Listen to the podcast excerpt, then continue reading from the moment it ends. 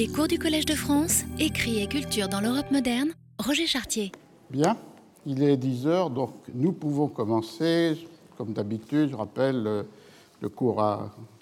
dure deux heures, on fait une toute petite pause presque au milieu. Et euh, d'autre part, à partir de la semaine prochaine, pour les deux dernières euh, enfin les deux dernières conférences, nous serons dans l'amphithéâtre Budet, euh, donc qui est aussi euh, au sous-sol, mais pas celui-ci. Euh, Aujourd'hui, donc, euh, continuant notre exploration de l'histoire croisée entre euh, fiction et histoire comme discipline de savoir, je voulais présenter quelques réflexions sur une pièce de Lope de Vega qui a pour titre Fuente Ovejuna. Et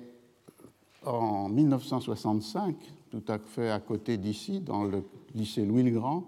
une mise en scène de cette comédia de Lope de Vega avait été euh, faite par un jeune homme qui a connu ensuite une très belle carrière, Patrice Chéreau. Et euh, cette mise en scène est l'une des premières qu'il avait faites, peut-être même la seconde, avec la troupe du théâtre euh, de Louis le Grand. Ce fait m'a attiré mon attention parce que d'un côté, il pouvait être lié à un intérêt pour la comédia, ce genre espagnol qui met en scène, pas toujours, mais très souvent, des intrigues historiques. Et il faut rappeler qu'en 1961, au Festival d'Avignon, Jean Villard avait mis en scène une pièce non pas de Lope, mais de Calderón, euh, qui a pour titre L'Alcalde de Salamea. Donc ces pièces qui mettent en place des conflits de pouvoir, en général, entre des autorités locales et euh, le pouvoir souverain. On peut penser aussi que, que avait été intéressé par l'ambiguïté ou l'ambivalence de la signification de cette pièce. Il s'agit, je le rappelle, peut-être tout le monde ne, connaît pas Fuente Ovejuna, qui n'a pas été joué très souvent euh, euh, ensuite. Euh, il y a eu quelques représentations par euh, les troupes en France, mais pas euh, aussi fréquemment que d'autres pièces de Lope ou de Calderón. Il s'agit d'une révolte d'une communauté rurale dans la villa, la petit bourg de Fuente Ovejuna, contre le seigneur du lieu, qui est le grand commandeur de l'ordre de Calatrava. Il a pour nom Fernand Gómez de Guzman. Euh, et l'ordre de Calatrava étant un de ces ordres chevaleresques et militaires qui avaient été créés en Espagne à partir du XIIe siècle, à la fois dans l'idée de la croisade,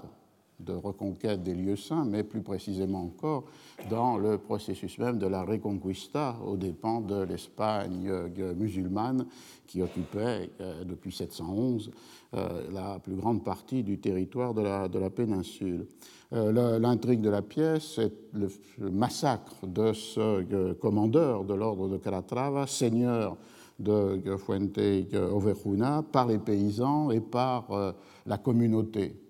menée par ses représentants, c'est-à-dire à la fois les échevins euh, du bourg et d'autre part euh, l'alcalde qui est un magistrat doté de pouvoirs de justice euh, local. Et le fait qui a marqué cette révolte est le fait que lorsque une enquête a été ouverte pour accuser et éventuellement châtier les responsables du massacre, enquête ouverte à la demande des rois catholiques euh, sur le crime et avec euh, la torture, les villageois, tous ont répondu lorsqu'on demandait qui a commis ce, meurtre, Fuente Ovejuna lo hizo, c'est Fuente Ovejuna qu'il a fait, c'est-à-dire euh, le refus de toute euh, dénonciation individuelle et le fait d'assumer une responsabilité communautaire et euh, collective. Du coup, sur cette intrigue sur laquelle je vais, revenir, les interprétations peuvent être et ont été au cours du XIXe siècle extrêmement euh,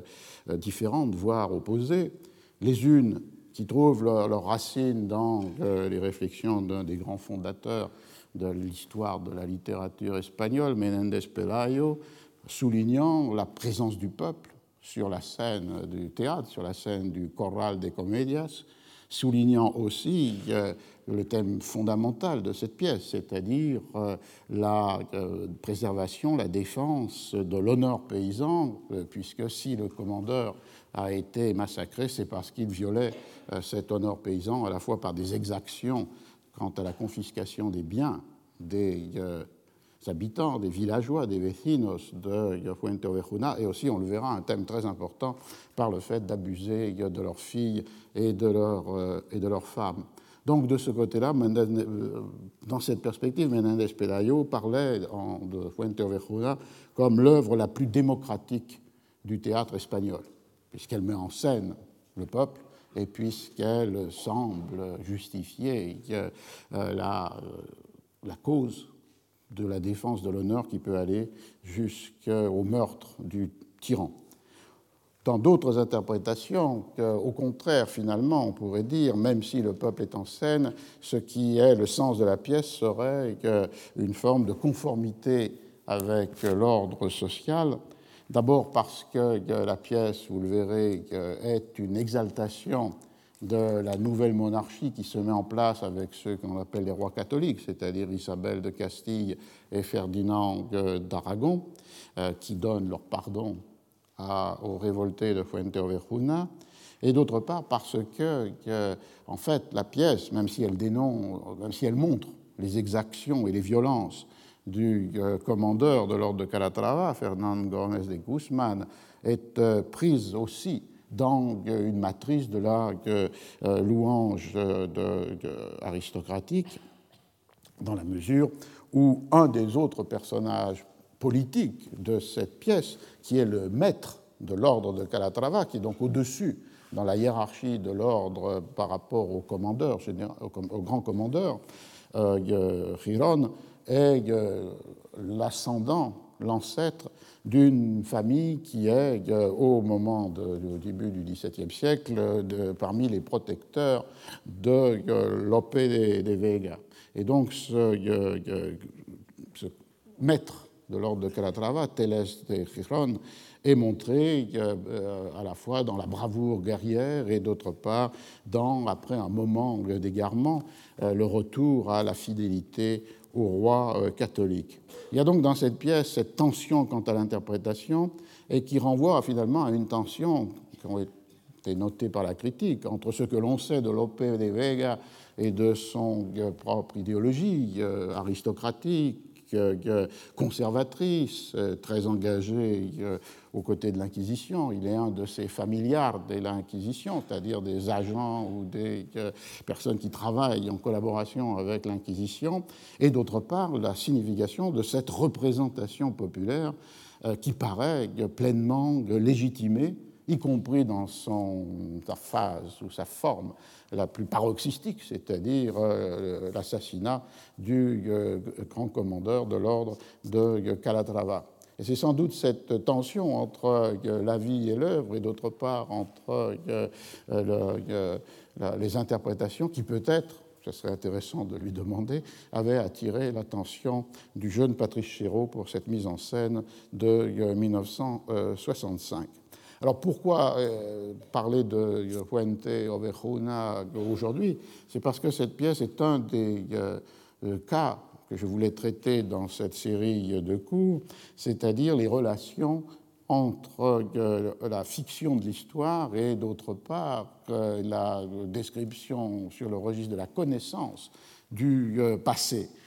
Quel est le rapport qui existe entre ce que l'on a montré sur la scène à travers le texte de Lope de Vega, et d'autre part, ce qui pour le XVIIe siècle ou le XVIe était l'histoire, c'est-à-dire la chronique. Et le rapport donc entre, euh, est un rapport de distorsion ou de déformation entre euh, ce que fait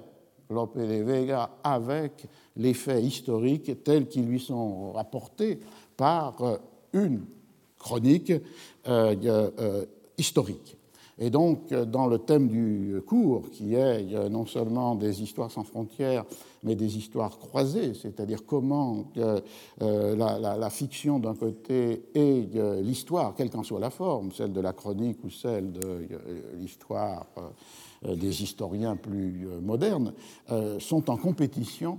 pour donner présence au passé dans une société donnée. C'est un thème euh, euh, que l'on a abordé dans les précédents cours, mais qui particulièrement, et avec des échos même thématiques, euh, avait été évoqué lorsque, dans le tout premier cours, j'avais donné d'une manière assez brève quelques éléments autour d'une autre représentation, d'une révolte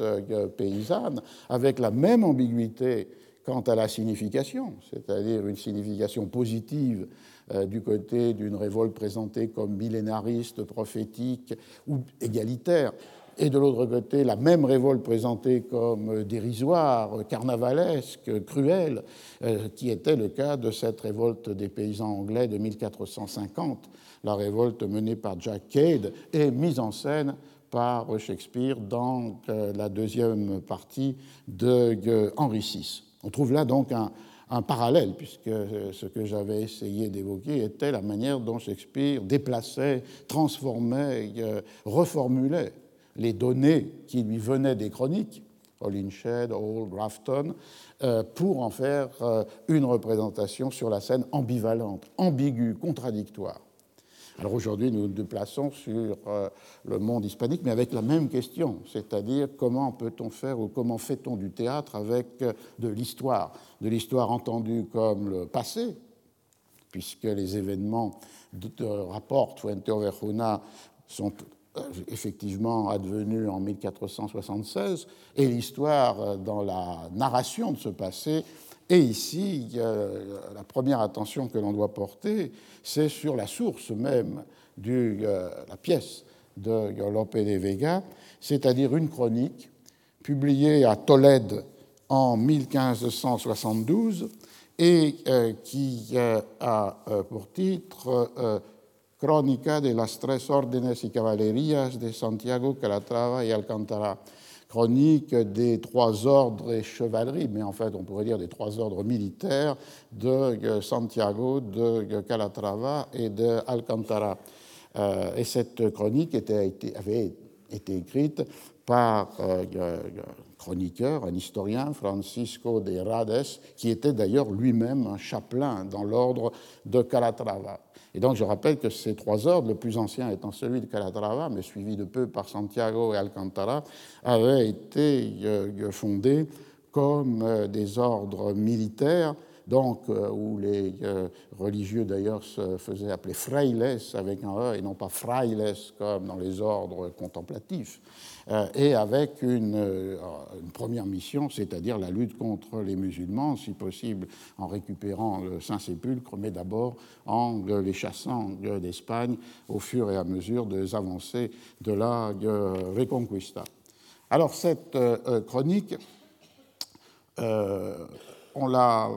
on la trouve, j'ai oublié de dire que si vous avez envie euh, de lire après le séminaire, si vous ne l'avez pas fait, Fuente Ovejuna, il y a d'une part en français une traduction dans le tome 1, non, oui, le premier tome du théâtre espagnol du XVIIe euh, siècle,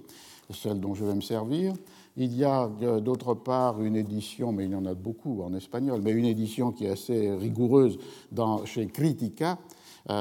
par euh, Donald McGrady, et puis pour une euh, comparaison du texte espagnol et d'une traduction française, dans la petite collection de poches de Aubier Flammarion, les bilingues, vous avez une traduction par Louis Combet. Et donc on peut se servir de ces bases, d'autant que dans le texte, dans le, petit livre de la traduction avec le texte espagnol bilingue, euh, Louis Combet a donné euh, une traduction pas totale, mais du moins euh, assez suffisante pour notre propos d'aujourd'hui, de la chronique de Rades qui sert de source à Lope de Vega, c'est-à-dire ce que Lope de Vega a pu lire lorsqu'il a voulu ou pensé qu'il était judicieux de mettre sur la scène le fait de Fuente Ovejuna parce que, euh, effectivement, dans la euh, chronique d'Orades, euh, lorsqu'il décrit l'histoire de l'ordre de Calatrava,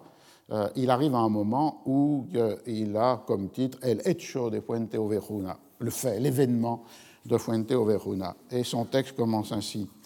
Comme les affaires de cet ordre se trouvait en l'état que l'on vient de dire Don Fernand Gómez de Guzman, grand commandeur de Calatrava, qui résidait à Fuenteovejuna, ville de sa commanderie, infligea tant d'outrages et des plus graves aux habitants de cet endroit qui, ne pouvant plus les souffrir ni les excuser, ces derniers décidèrent d'un commun consentement et accord de se soulever contre le commandeur et de le mettre à mort.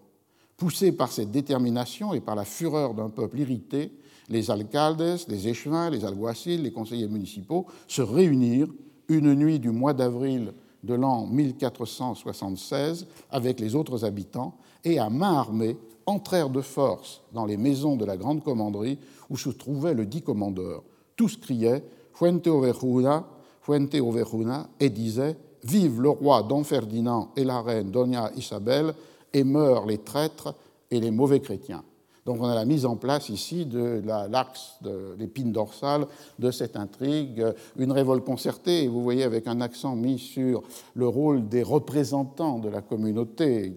magistrats, euh, échevins, euh, conseillers, qui mobilisent tous les habitants de la communauté pour aller massacrer euh, en criant euh, non seulement euh, la responsabilité collective, déjà, Fuente Ovejuna, mais aussi en se liant dans leur révolte contre le tyrannique commandeur aux deux souverains espagnols, j'y reviendrai, Isabelle et Ferdinand. La chronique raconte comment il est entré dans la, dans la, dans la maison forte euh, du commandeur, il massacre 14 de ses euh, défenseurs, et ensuite vient une description euh, extrêmement précise de la mort et des souffrances infligées au commandeur. Remplis de fureur et d'une rage funeste, ils se jetèrent sur le commandeur et portèrent la main sur lui lui infligeant tant de blessures qu'ils le jetèrent à terre, privé de sentiment. Avant qu'il n'eût rendu son âme à Dieu, ils se saisirent de son corps en poussant de grandes et joyeuses clameurs, criant Vive le roi et la reine et meurent les traîtres. Et ils le précipitèrent dans la rue du haut d'une fenêtre, et d'autres, qui se trouvaient en bas avec des lances et des épées, placèrent les pointes en l'air afin d'y recevoir le corps qui respirait encore. Une fois qu'il fut à terre, ils lui arrachèrent la barbe et les cheveux avec grande cruauté et d'autres, avec les pommeaux de leurs épées, lui brisèrent les dents. Et à tout cela, ils ajoutèrent des paroles fort grossières et outrageantes et de grandes insultes contre le grand commandeur et contre son père et sa mère. Là-dessus, avant qu'ils ne finissent d'expirer, on vit accourir les femmes de la ville avec des tambourins et des grelots afin de célébrer joyeusement la mort de leur seigneur. Et à cet effet, elles avaient confectionné un drapeau et nommé une capitaine et une porte-enseigne. Les enfants également, à l'imitation de leurs parents, firent leur armée et, placés en ordre tout autant que leur âge le leur permettait, allèrent solenniser cette exécution. Et tous rassemblés, hommes, femmes, enfants, ils transportèrent le corps en grande liesse sur la place publique, et là, tous, hommes et femmes, le mirent en pièces, le traînant sur le sol et lui faisant subir mille cruautés et outrages, et ils ne voulurent point le remettre à ses serviteurs pour qu'on lui donnât une sépulture. Outre cela, ils saccagèrent sa maison et lui dit Robert tout son argent. On voit le déroulé qui se dont on trouverait des éléments tout à fait parallèles dans des descriptions des cruautés durant les guerres de religion euh, dans le royaume de France, où l'on voit que euh, cette euh, gradation des violences, d'abord contre un corps encore vivant, blessé, jeté par la fenêtre sur les lances,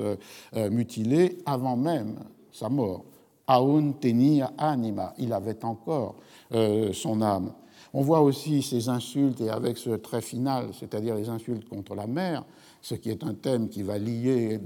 de nombreux éléments dans la pièce et qui est euh, celui de la conservation de l'honneur individuel ou familial par les femmes.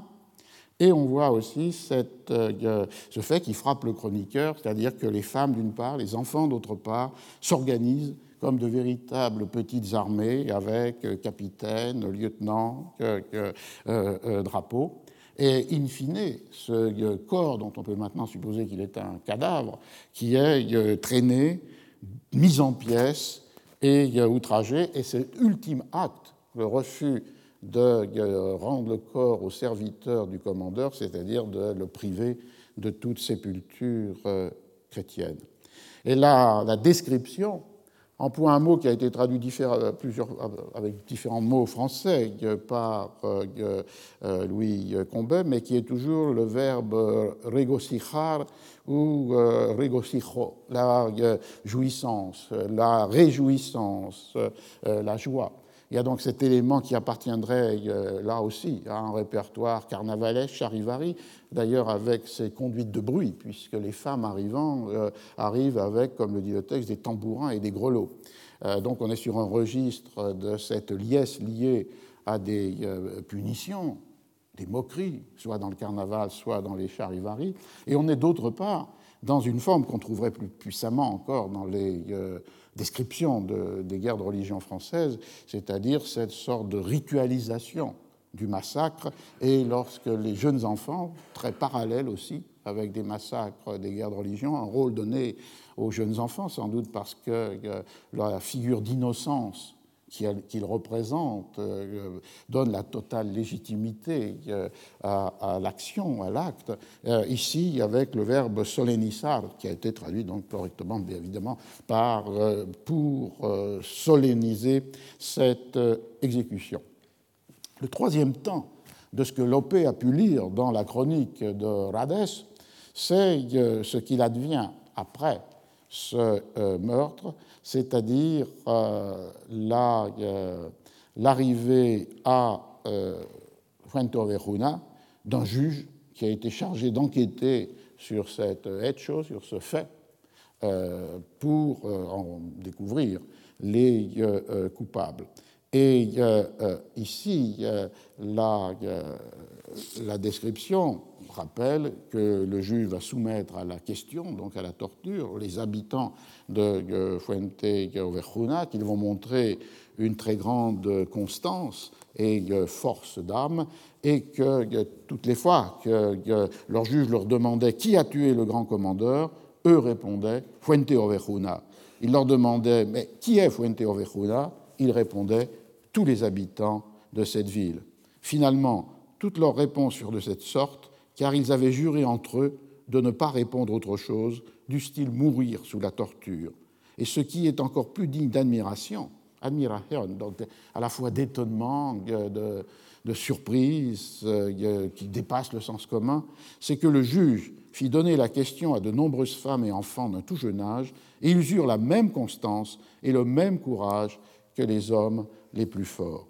Du coup, la conclusion de cette enquête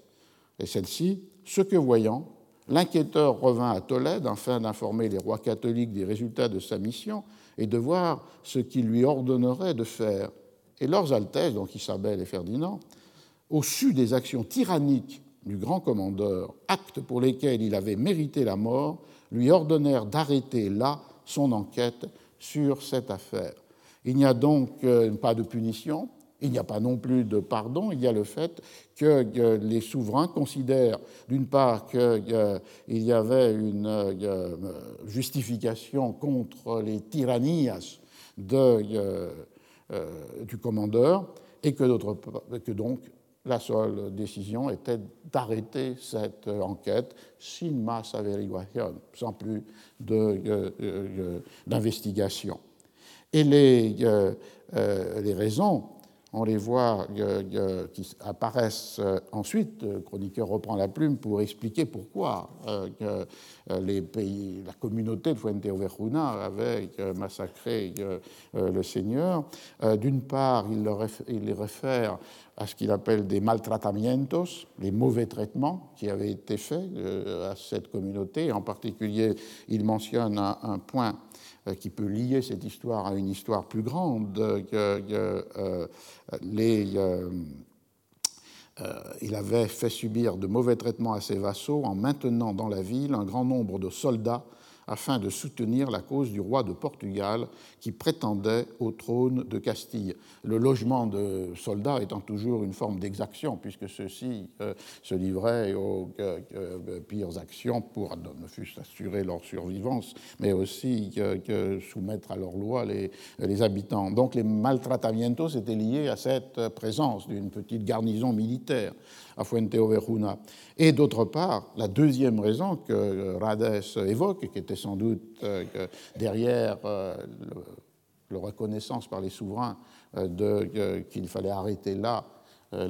l'enquête, c'est ce qu'il appelle les agravios y descendras.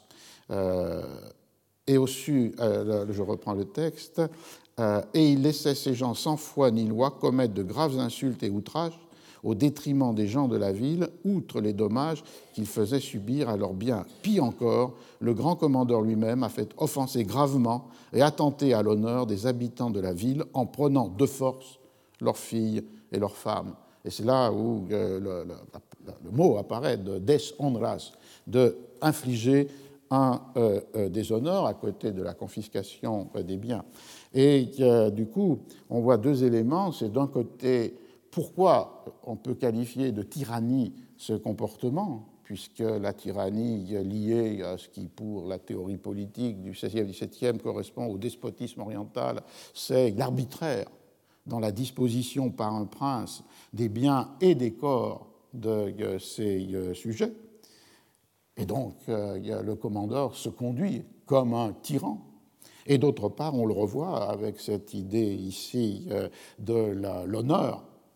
blessé ou tué par la deshonras euh, commise par le commandeur, c'est-à-dire qui réside dans euh, la vertu ou le corps de euh, la femme.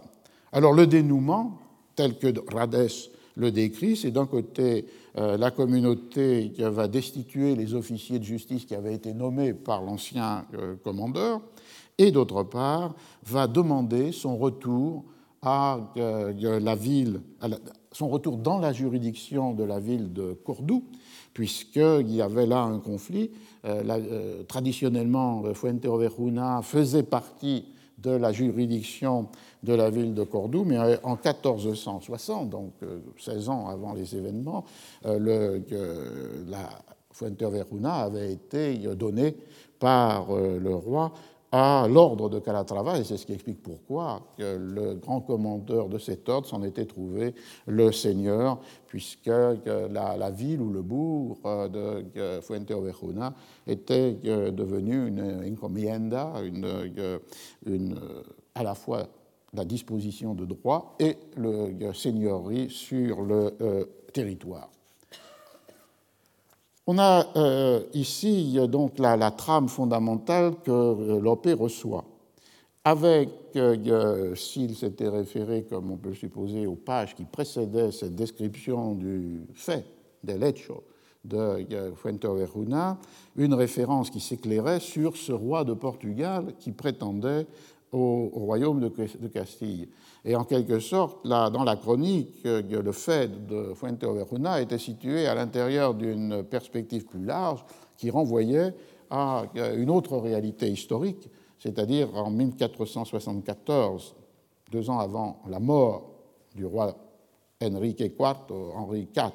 de Castille et Léon, et le déchaînement d'une guerre de succession entre deux prétendantes d'un côté, la sœur du roi, Isabelle de Castille, qui avait épousé Ferdinand d'Aragon, ceux qui vont devenir les vainqueurs et donc les rois catholiques, mais de l'autre côté, une autre prétendante qui était la fille du roi Henri IV, qui s'appelle Juana, qui était dite la Beltraneja parce qu'il y avait des suspicions sur euh, sa euh, naissance et sur son père qui aurait pu être le favori de Henri IV, euh, le Beltran de la Cueva. Et elle avait épousé Alphonse V de Portugal. Et de là, cette guerre dynastique qui fait que le roi de Portugal envahit la Castille en 1475 et défait à la bataille du Toro et va finalement euh, euh, renoncer définitivement en 1479 avec un, traité avec euh, les rois catholiques à ses prétentions sur le trône. Mais l'arrière-fond de la révolte paysanne et rurale de Fuenteoveruna, c'est cette guerre de, dynastique entre deux partis prétendant à la, légitimité de la succession. Et du coup, un autre élément qui était présent dans la chronique de Rades et qui liait en quelque sorte le fait de, de, Fuenteovejuna avec la guerre dynastique, c'était la partie qu'il consacrait non, plus non pas au commandeur, qui est très peu présent finalement, sauf sous les traits de ce tyran massacré dans sa chronique, mais au maître de l'ordre de Calatrava, Rodrigo Teles Giron, euh, qui, était, qui, avait accédé à la maîtrise, donc au gouvernement suprême de l'ordre en 1474, alors qu'il n'avait encore que 16 ans, et qui avait pris le parti du roi de Portugal et de, Juana. Et du coup, dans cette guerre, aux côtés pour Portugal, il, il s'était emparé, euh, dès, après la mort d'Henri IV, de la ville de Ciudad Real, euh, et euh, il l'avait tenue jusqu'au moment où les rois catholiques, Isabelle et Ferdinand, avaient reconquis la ville, pas eux directement, mais ceux qui luttaient pour elle, c'est-à-dire le comte de Cabra et euh, Manrique, ce qui avait entraîné du coup le ralliement de Telechiron, euh, qui auparavant était favorable au Portugal, à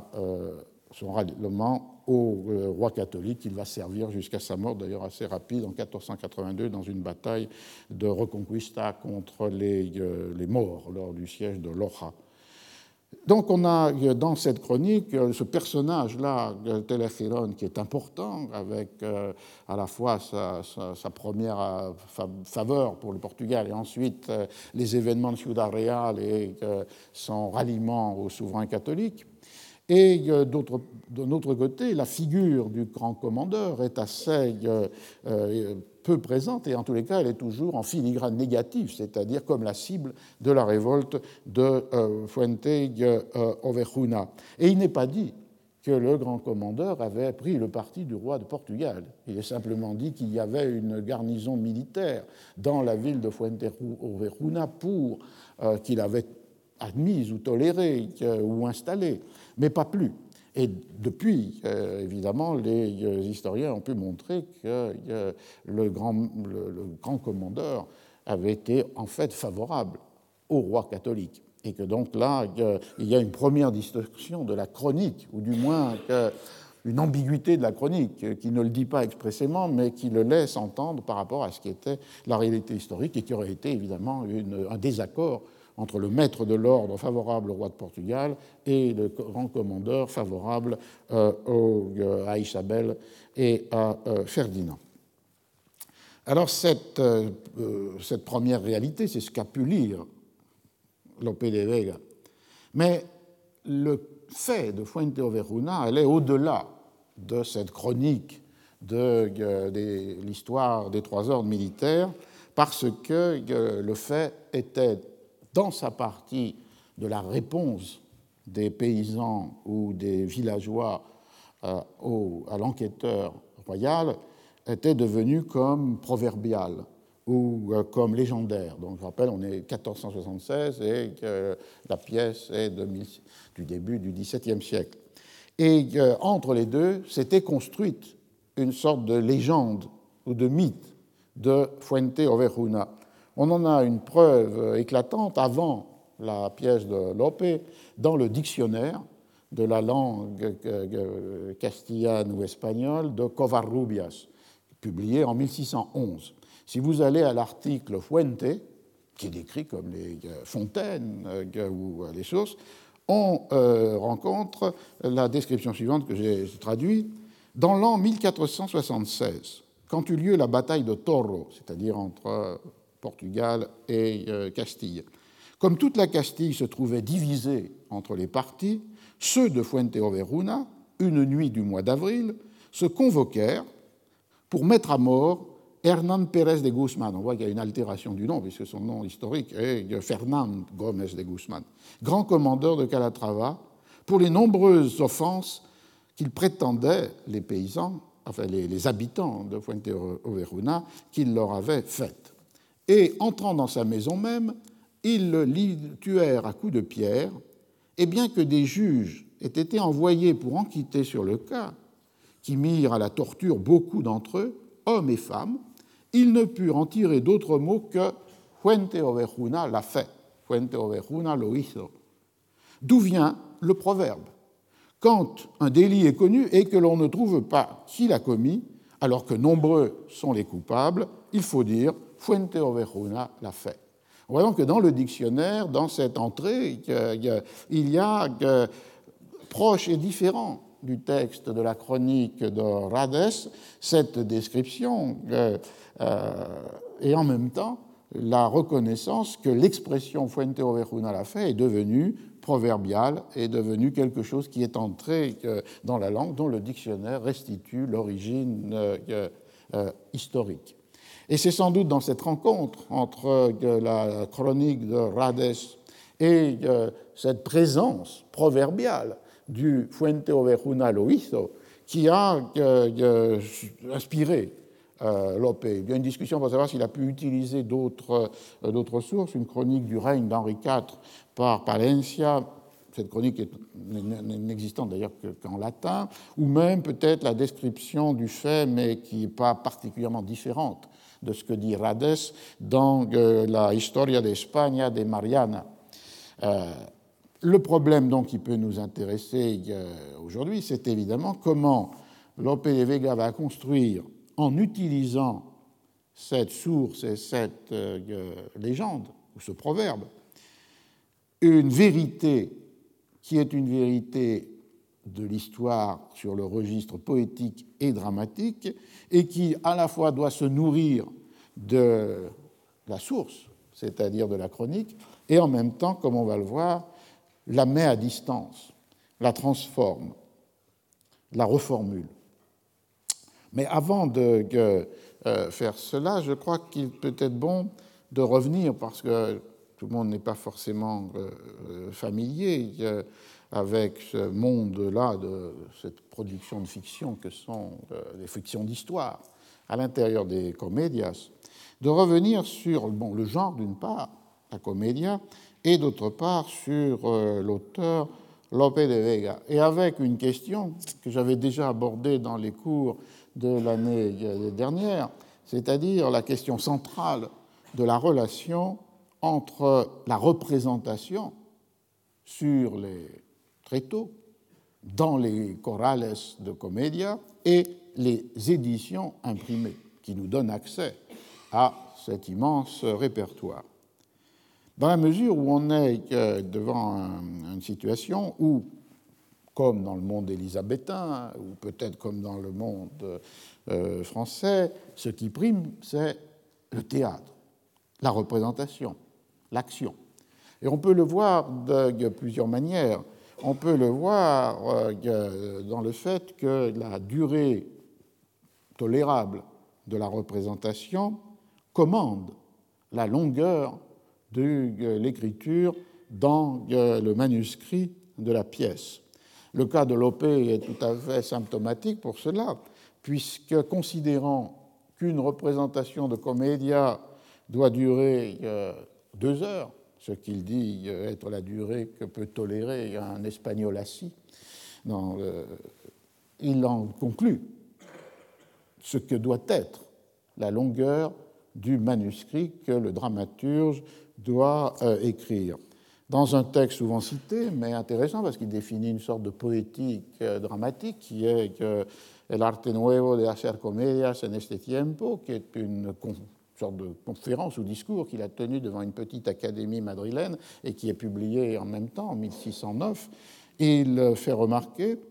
que chaque acte ne compte que quatre cahiers, douze, c'est ce qu'il faut compte tenu du temps et de la patience de celui qui écoute. Les deux heures de la représentation donc traduites euh, en termes d'écriture par ces douze cahiers. Alors il faut là être très sensible au mot espagnol, c'est-à-dire euh, les euh, douze pliegos, euh, qui est un mot extrêmement précis et qui définit une feuille pliée deux fois, aussi bien dans le monde de l'imprimerie que pour l'écriture manuscrite, c'est-à-dire une, feuille qui est euh, pliée de cette façon-là et où le dramaturge écrit euh, dans cette euh, structure d'un i-quarto. Donc quatre feuillets, huit pages pour un pliego, et comme la totalité d'une comédia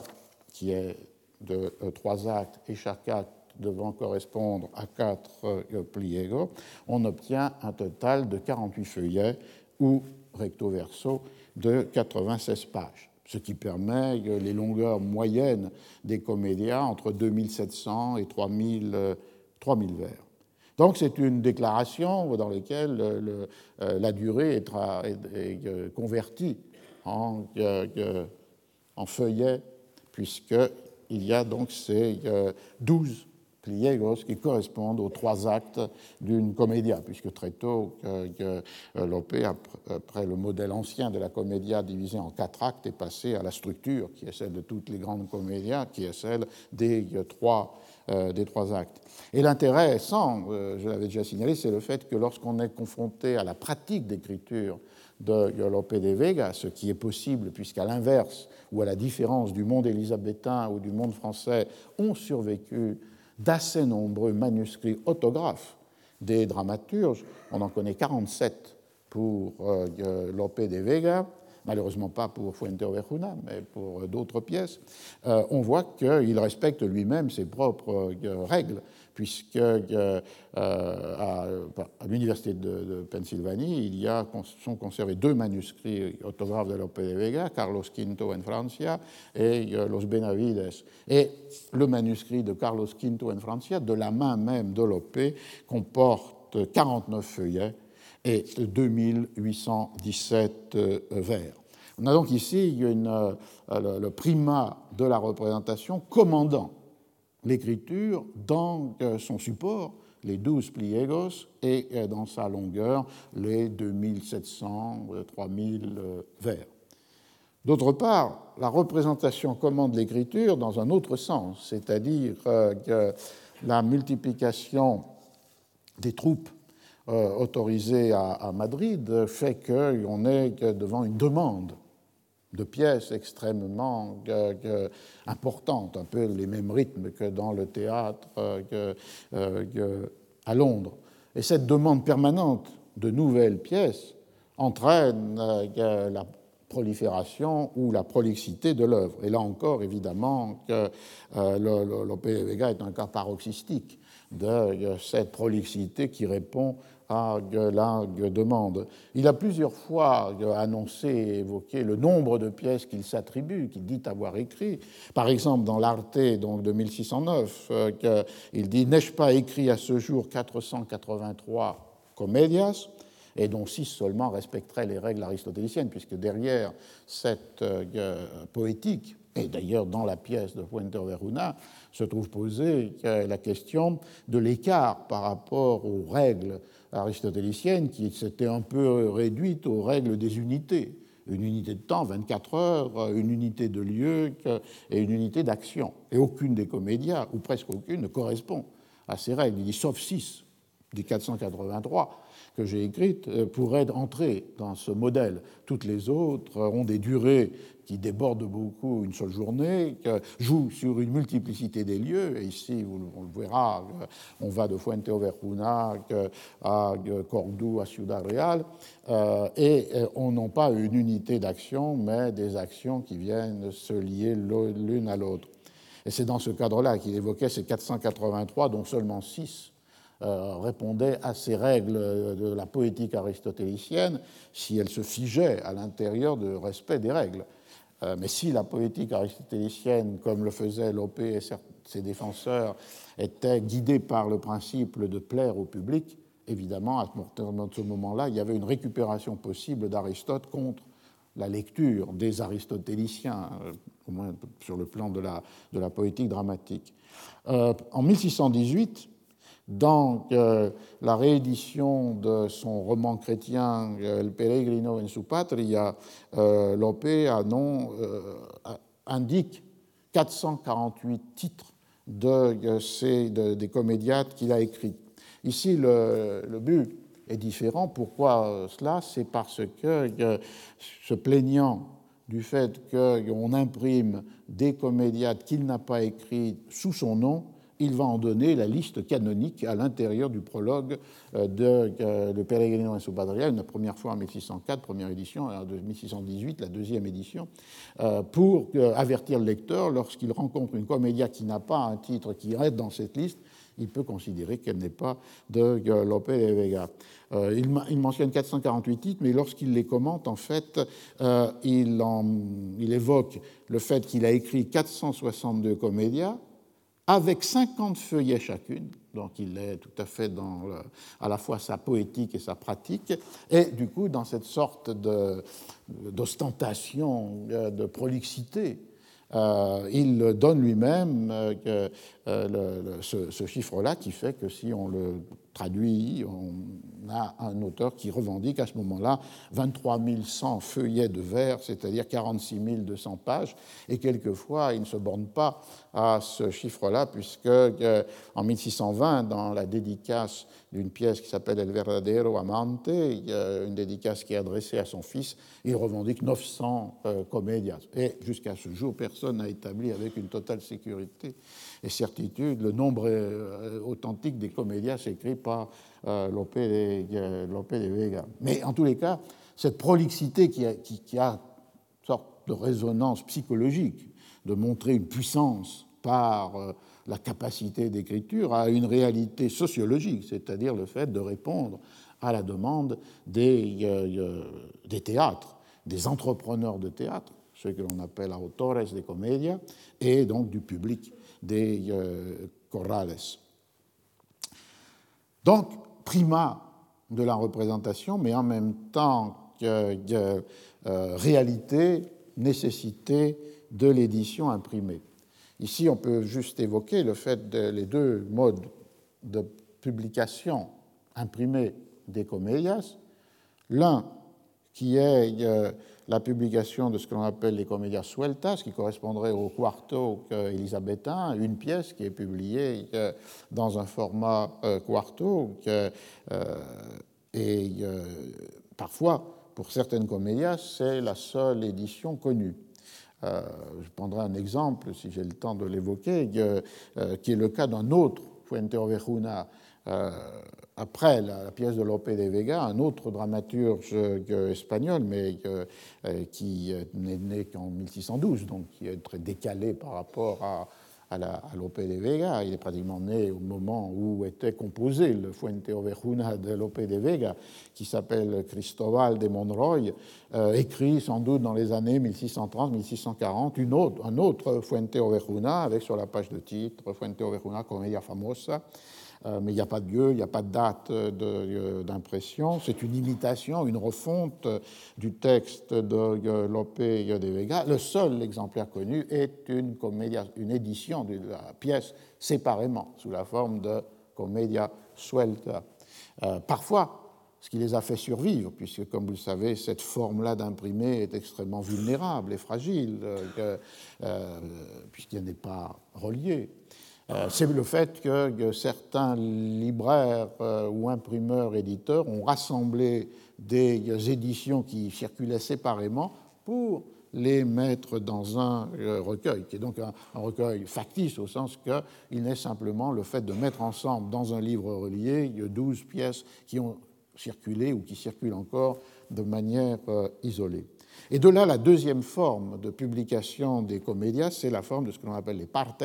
c'est-à-dire un format extrêmement rigide de douze comédias qui sont mis ensemble. Et avec toutes les variations possibles, c'est-à-dire soit des comédias déjà imprimés, ce que j'évoquais, donc dans ce cas-là, on pourrait parler de recueil factice, ou bien des comédias qui sont imprimés pour l'édition. Et d'autre part, seconde variation, soit plusieurs auteurs même si, et c'était la raison de la plainte de Lope de Vega, un seul nom pouvait être mis sur euh, la, page de titre, par exemple le sien, qui faisait mieux vendre que d'autres, ou bien les partes homogènes, c'est-à-dire pour des pièces d'un seul auteur. Et c'est ce qui advient avec la série des Partes de Lope de Vega, 25 sont publiés entre 1604 et 1647. Donc vous voyez, 25 multiplié par 12, qui est le nombre des comédias, de cette masse de textes revendiqués par Lope de Vega, 300 apparaissent à l'intérieur des partes auxquels il faudrait ajouter euh, euh, des euh, textes de lui ou non, mais sous son nom, qui ont circulé dans d'autres partes ou éventuellement sous forme de comédia sueltas. Alors la, trajectoire des textes est tout à fait intéressante dans le monde du siècle d'or, puisqu'on peut partir du manuscrit autographe, et comme je le disais, même si c'est peu par rapport au total, c'est beaucoup par rapport à la situation européenne. 47 autographes de Lope de Vega, la plus grande partie se rencontrant à la Bibliothèque nationale à Madrid, mais presque jamais, sinon jamais, le manuscrit autographe est celui qui est utilisé dans l'imprimerie. Parce que euh, après l'existence d'un manuscrit autographe, euh, la plupart des comédias sont copiés par des scribes professionnels, puis ensuite sont euh, vendus à ceux que l'on appelle autores des comédias, qui ne sont pas les auteurs des comédias, mais qui sont les, entrepreneurs de théâtre, qui à la fois achètent le manuscrit, euh, vont euh, convoquer ou payer euh, la troupe, s'occuper des costumes ou des éléments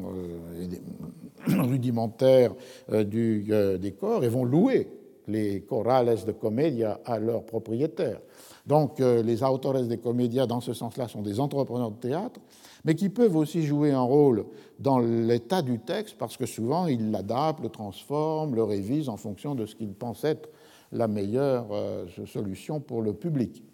Et finalement, euh, c'est euh, ce manuscrit, copié par un scribe, modifié éventuellement par un auteur des comédias, qui arrive dans les mains du libraire éditeur et de l'imprimeur. Et dans les cas où la comparaison est possible entre le manuscrit autographe de Lope et l'édition imprimée à l'intérieur de Partes, euh, on voit qu'il y a de grandes euh, euh, transformations ou altérations, parce qu'il peut y avoir les erreurs qui sont traditionnelles dans la copie du manuscrit. Il y a ces adaptations ou révisions faites par les autores des comédias, et il y a évidemment aussi les fautes propres à la production euh, typographique, en ajoutant que les manuscrits qui arrivent jusqu'à une imprimerie peuvent avoir subi ce cours auteur, copiste, auteur des comédias, mais que d'autres cas, le manuscrit, comme en Angleterre, et peut-être dans des cas plus rares comme en France, peut venir par une autre forme de euh, transmission euh, du texte, c'est-à-dire à partir d'une reconstruction mémorielle faite par euh, quelqu'un qui assiste à plusieurs représentations, qui reconstruit de mémoire le texte et qui va, anticipant la vente de l'auteur, vendre ce texte au libraire ou à l'imprimeur éditeur. Et c'est cette mécanique qui peut justifier rhétoriquement ou authentiquement les raisons de la publication d'un genre qui n'est fait que pour le théâtre, ce qui est la contradiction fondamentale de l'édition de théâtre, c'est-à-dire de donner à lire ce qui est fait pour être vu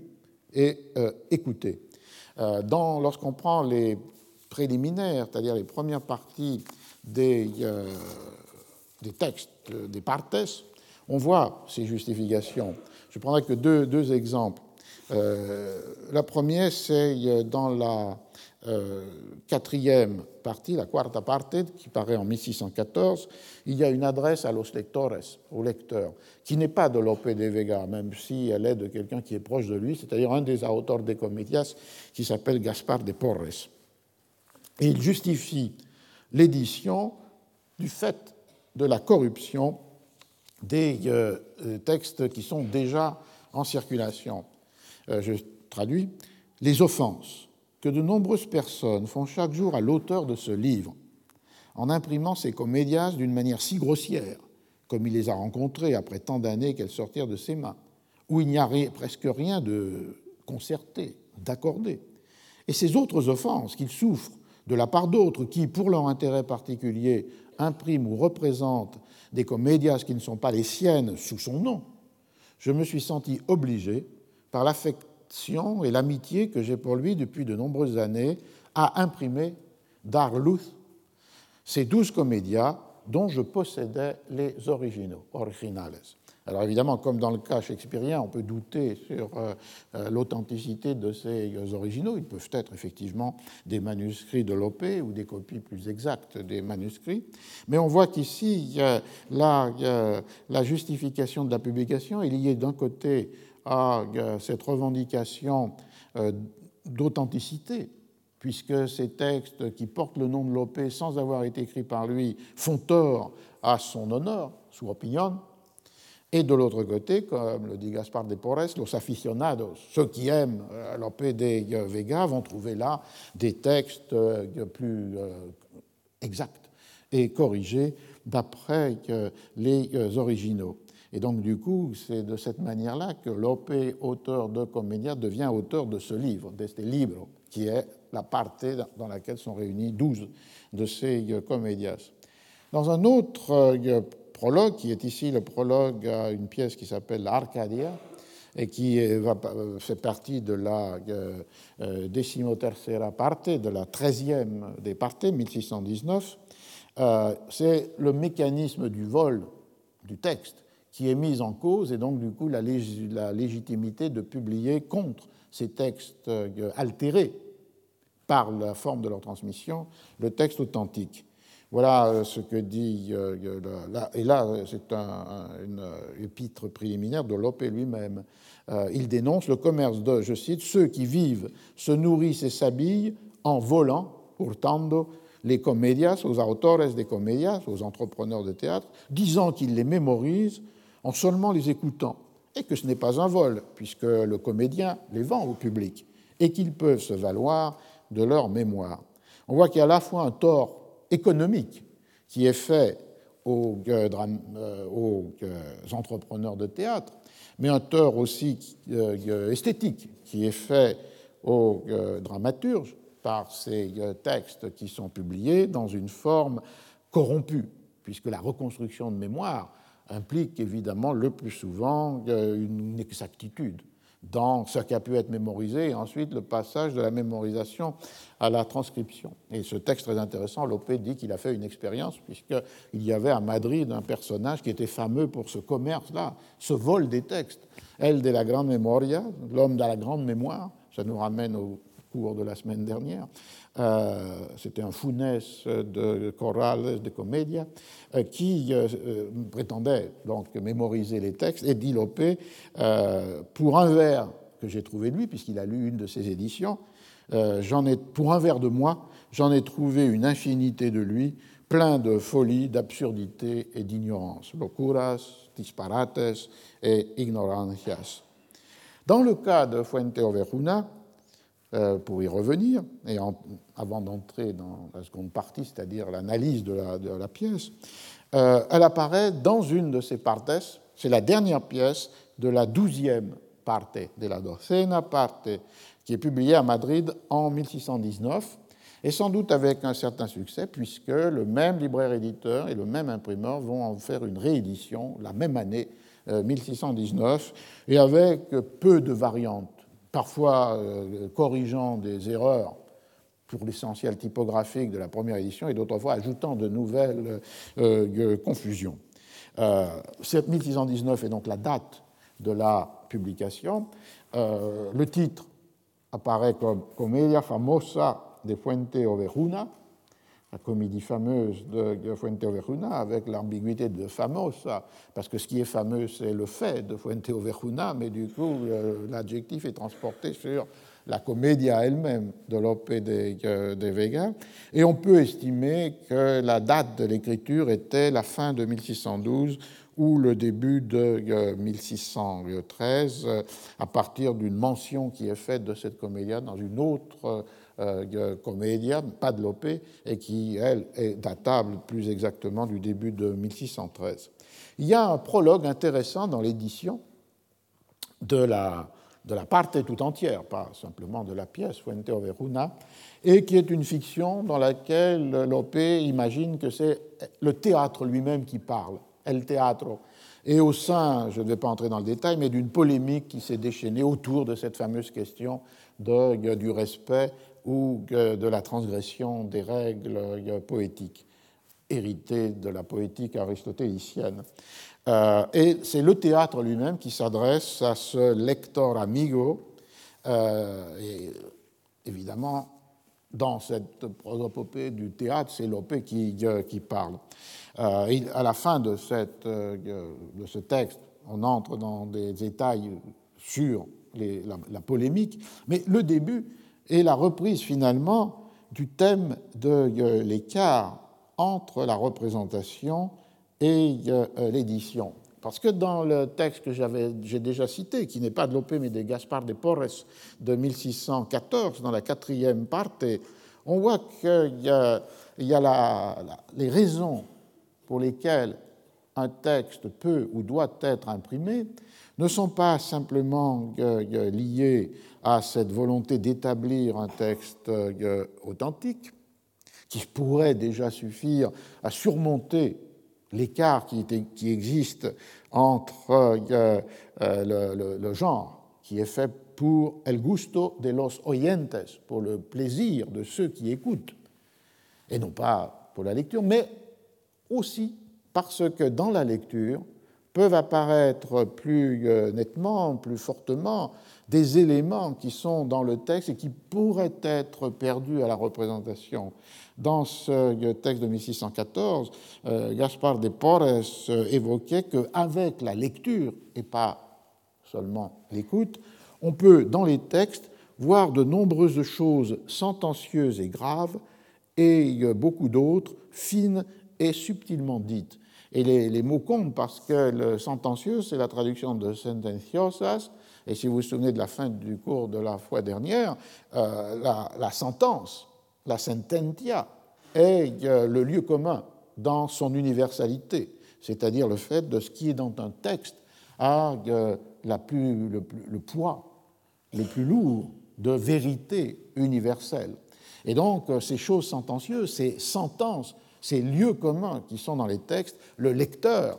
dans la tranquillité de sa lecture, pourra évidemment les saisir euh, euh, plus adéquatement que le spectateur dans la représentation. Et d'autre part, euh, les choses fines, agudas, agudeza, c'est-à-dire la subtilité, la pointe, la finesse. Ici, non pas peut-être du côté de la vérité universelle des lieux communs, mais du côté de la, de la force stylistique de ces choses qui sont subtilement dites. Alors dans le texte de 1619, le théâtre, le théâtre reprend cette même articulation rhétorique. D'un côté en rappelant évidemment que, que lire n'est pas voir et que le lecteur devra faire appel à sa mémoire pour donner de la chair, de la vie, du mouvement à ce qu'il est en train de lire. En lisant ces comédias, dit le théâtre, tu te souviendras, lecteur, des actions de ceux qui servirent d'âme à ces corps pour que te donnent plus de plaisir les figures qui n'espèrent de mouvement que de ta seule grâce. Donc on voit qu'ici, cette fameuse métaphore de l'âme et du corps, souvent commentée ici en rapport avec le livre, et devient une métaphore utilisée pour nous dire que euh, le texte n'est euh, que le corps euh, d'une totalité dont l'âme est donnée par les actions, les mouvements des comédiens. Donc, un effort d'imagination de ces mouvements, de ces actions est nécessaire pour que ce corps ne soit pas inerte, mais qu'il soit euh, habité par une âme vive. Donc, au point de départ, de nouveau, cette dissociation, mais aussi l'idée que cette lecture, qui par certains côtés est mutilée par rapport à l'écoute et euh, au spectacle, cette lecture est aussi une condition pour que les textes soient appréciés plus euh, profondément. Car, je cite, dans le logis, dans ton logis, Aposento, où tu les liras, personne ne permettra que l'on fasse du bruit, que l'on te dise du mal de ce que tu sauras apprécier par toi-même, libéré du désagrément du spectateur qui arrive en retard, du comédien qui se trompe et de la femme désagréable, laide et mal habillée. Donc toutes les distractions du euh, théâtre qui viennent comme un obstacle à la capacité de, euh, compréhension du euh, texte dans ces choses subtilement dites, agudas, et dans les vérités universelles, sentencias. on a donc là une, une reprise dans ce texte de 1619 d'une figure rhétorique désormais classique, commencer par montrer que le texte est fait pour le spectacle et que donc le lire est une perte, et en même temps renverser cette euh, rhétorique en montrant qu'avec cette lecture, qui n'est pas demandée ou exigée ou implicite au genre, vont pouvoir être saisis dans la tranquillité euh, de l'aposento, du logis, euh, dans le silence de la lecture du lecteur individuel et solitaire, ce qui, dans les comédias, sont des éléments à la fois de prouesse stylistique, las agudezas, les pointes, et de l'autre côté, ce qui en sont les euh, vérités universelles. On va peut-être faire euh, la euh, petite pause maintenant, de façon à ce que la seconde partie du cours soit vouée à l'analyse de ce que Lope de Vega a fait avec la chronique de Rades. Donc il est 11h06, nous pouvons reprendre à 11h11 selon nos habitudes rigoureuses. Avec la même règle que Lope de Vega, les deux heures du spectacle euh, qui peuvent être euh, considérées comme le seuil de tolérance. Alors pourquoi est-ce que j'ai parlé euh, autant sur cette question qui est un peu marginale par rapport à l'analyse de la pièce des conditions de la publication, du rôle de l'imprimerie, des plaintes de Lope de Vega contre certains dispositifs de l'édition, c'est parce que dans Fuente Overuna, et sans rapport direct avec les intrigues, la révolte paysanne ou la guerre dynastique, il y a une sorte de mise en abîme, de thématisation de ce rôle de l'imprimerie. Et on le rencontre au début de l'acte 2 euh, dans un dialogue entre un étudiant qui revient de Salamanque, où il a obtenu la licence, qui s'appelle Leonello, et euh, d'autre part un des paysans de la communauté, euh, euh, Barildo. je lis ce, dialogue. Barildo, comment s'est passé votre séjour à Salamanque? Oh, c'est une longue histoire. Barildo, vous devez être un vrai Bartolo pas même un vrai barbero, barbier, c'est-à-dire Bartolo, un jurisconsulte de, de la tradition médiévale, euh, réputé pour son savoir, et le jeu là, c'est Bartolo Barbero. Comme je vous le dis, tout ce que je vous ai rapporté est fort connu à l'université. Euh, vous êtes certainement un brillant étudiant. J'ai essayé d'apprendre l'essentiel, dit Leonello. Maintenant qu'on imprime tant de livres, il n'est personne qui ne se pique d'être savant, dit Barildo. Et là, la réponse de Leonello. À cause de cela même, on imprime tant de livres. J'estime au contraire qu'on est plus ignorant, car le savoir ne peut se limiter à une brève somme. L'excès des livres est source de confusion et réduit les efforts qu'on fait à une vaine écume. Et l'homme le plus rompu à la lecture finit, à la seule vue de tant de titres, par y perdre son latin. Je ne nie pas que l'art de l'imprimerie n'ait dégrossi des, des milliers d'esprits, et il donne à leurs œuvres un asile sacré en les protégeant contre les injures du temps. On doit cette invention à Gutenberg, un fameux Allemand de Mayence, dont toute la célébrité ne reflètera jamais le mérite. Cependant, nombre d'auteurs qui avaient une réputation d'érudits l'ont perdu en faisant imprimer leurs œuvres. Et puis, sous le nom de savants, beaucoup ont publié leurs ignorances. D'autres encore, poussés par une vile jalousie d'auteurs, ont écrit leurs folles extravagances et, sous le nom de leur rival abhorré, les ont fait imprimer et circuler de par le monde. Barildo, je ne suis pas de votre avis. Leonello. Il est normal que l'ignorant prenne sa revanche sur le lettré, mais Leonello, l'imprimerie est une invention importante. On s'en est passé pendant des siècles et on ne voit pas que le nôtre ait révélé un Saint Jérôme ou un Saint Augustin. Ah, c'est un euh, texte complexe, intéressant, euh, difficile aussi à traduire comme beaucoup de textes de la comédia parce que euh, la forme du vers, il y a une multiplicité de maîtres dans les comédias, mais certaines des formes dominantes sont des formes extrêmement brèves. avec 7, 8 pieds. Et donc, du coup, il y a une densité de l'expression qui ouvre la voie entre les meilleurs hispanistes à des, des différences d'interprétation. Et vous pourriez le voir en comparant la traduction de la Pléiade avec la traduction de, de Louis Combet qui déploie le sens au-delà de la densité euh, du vers. Ici, euh, le sens est moins déployé, mais par exemple, euh, deux exemples de la difficulté de la traduction, lorsque Leonello dit que même ceux qui sont très habitués à la lecture sont un peu surpris ou perdus à la seule vue de tant de titres. Et le, le texte espagnol et letreros qui peut être euh, entendu comme étant euh, aussi euh, les avis qui sont sur, sur les murs, et donc le, développement d'une autre forme d'imprimerie, c'est-à-dire l'imprimerie des affiches, des cartels. Ou bien, on le voit, lorsque l'hyper de son latin est une invention du traducteur, il n'y a pas de référence à à cela dans le, euh, dans, le texte. Et la phrase Je ne nie pas que l'art de l'imprimerie n'ait dégrossi des milliers d'esprits, il donne à leurs œuvres un asile sacré en les protégeant contre les injures du temps, peut aussi être interprétée de plusieurs euh, manières. Euh, comme par exemple donnant euh, accès euh, à l'écriture, à à l'imprimerie ou à la publication, à ceux qui appartiennent à des milieux sociaux qui ne sont pas habituellement ceux de la euh, culture écrite. Est-ce que ne rendrait pas compte nécessairement dégrossi des milliers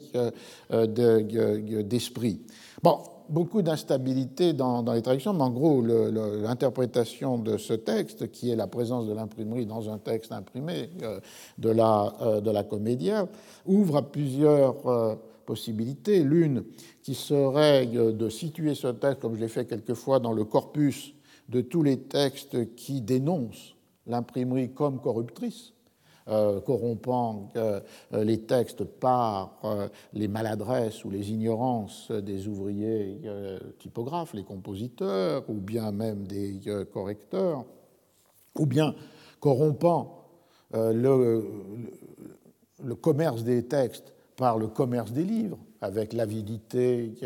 et la part du gain des libraires ou des imprimeurs, ou encore une corruption qui serait celle ni du texte, ni de l'édition, mais qui serait celle du sens par des lecteurs euh, euh, ignorants. Donc ce texte-là, qui pense l'imprimerie à la fois inutile, puisqu'on n'a pas vu naître un Saint Jérôme ou un Saint Augustin, et qui dénonce l'imprimerie comme pouvant être euh, une source de confusion, pourrait donc prendre place dans cette série. Il est évident qu'il prend place aussi dans la série plus personnelle des dénonciations de Lope de Vega contre le vol du nom, euh, lorsqu'il évoque ceux qui, poussés par une ville jalousie d'auteur, ont écrit leurs folles extravagances et, sous le nom de leur rival aboré, les ont fait imprimer et circuler de par le monde, c'est exactement ce qu'il vise, c'est-à-dire des auteurs médiocres qui euh, font circuler leurs textes sous son nom de façon à les vendre euh, ou les faire représenter plus aisément un point que j'avais mentionné parce que, évidemment, c'est le contraire du plagiat. Il ne s'agit pas de, euh, s'emparer euh, d'un texte, il s'agit de s'emparer d'un nom. Et euh, du coup, il y a là une, réalité qu'il dénonce permanent. Et par exemple, dans la prologue de la, de, la partie 15, il dit ceux qui volent son nom, ce sont des inconnus, non seulement des inconnus des muses, mais aussi même dans les terres où ils sont nés. Cette idée donc euh, du, vol du nom qui permet de faire circuler plus facilement des textes qu'il n'a jamais écrits, mais qui trouvent là public ou euh, éditeur. La difficulté pour stabiliser la signification de ce passage, c'est le fait qu'il est attribué à cet euh, licencié qui revient de Salamanque, Leonello,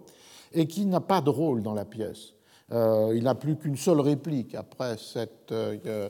euh, rappel de l'invention de Gutenberg. Donc les faits sont de 1476. Donc la pièce est de 1612-13, les faits sont de 1476, et ici Leonello fait allusion à cette invention de l'imprimerie qui est du milieu des années 1440, avec une première présence dans le continent européen, la première presse installée à Paris en 1470, par exemple. donc on a là un, un énoncé qui est porté par un personnage absent de la comédia, qui ne participe pas à la communauté, qui se met dans la seule réplique qu'il a, et qui est aussi ambigu d'interprétation en marge de cette euh, communauté, donc euh, cette euh, tension possible entre l'énonciation et l'énonciateur, entre Leonello, qui n'est pas forcément un direct porte-parole de Lope, ou s'il l'est, pour marquer déjà à travers lui la distance entre euh, le dramaturge et euh, la révolte. Et puis, d'autre part, cette euh, thématique ici, avec les dangers de l'imprimerie, soit parce qu'elle permet le vol du nom et de faire circuler contre les auteurs reconnus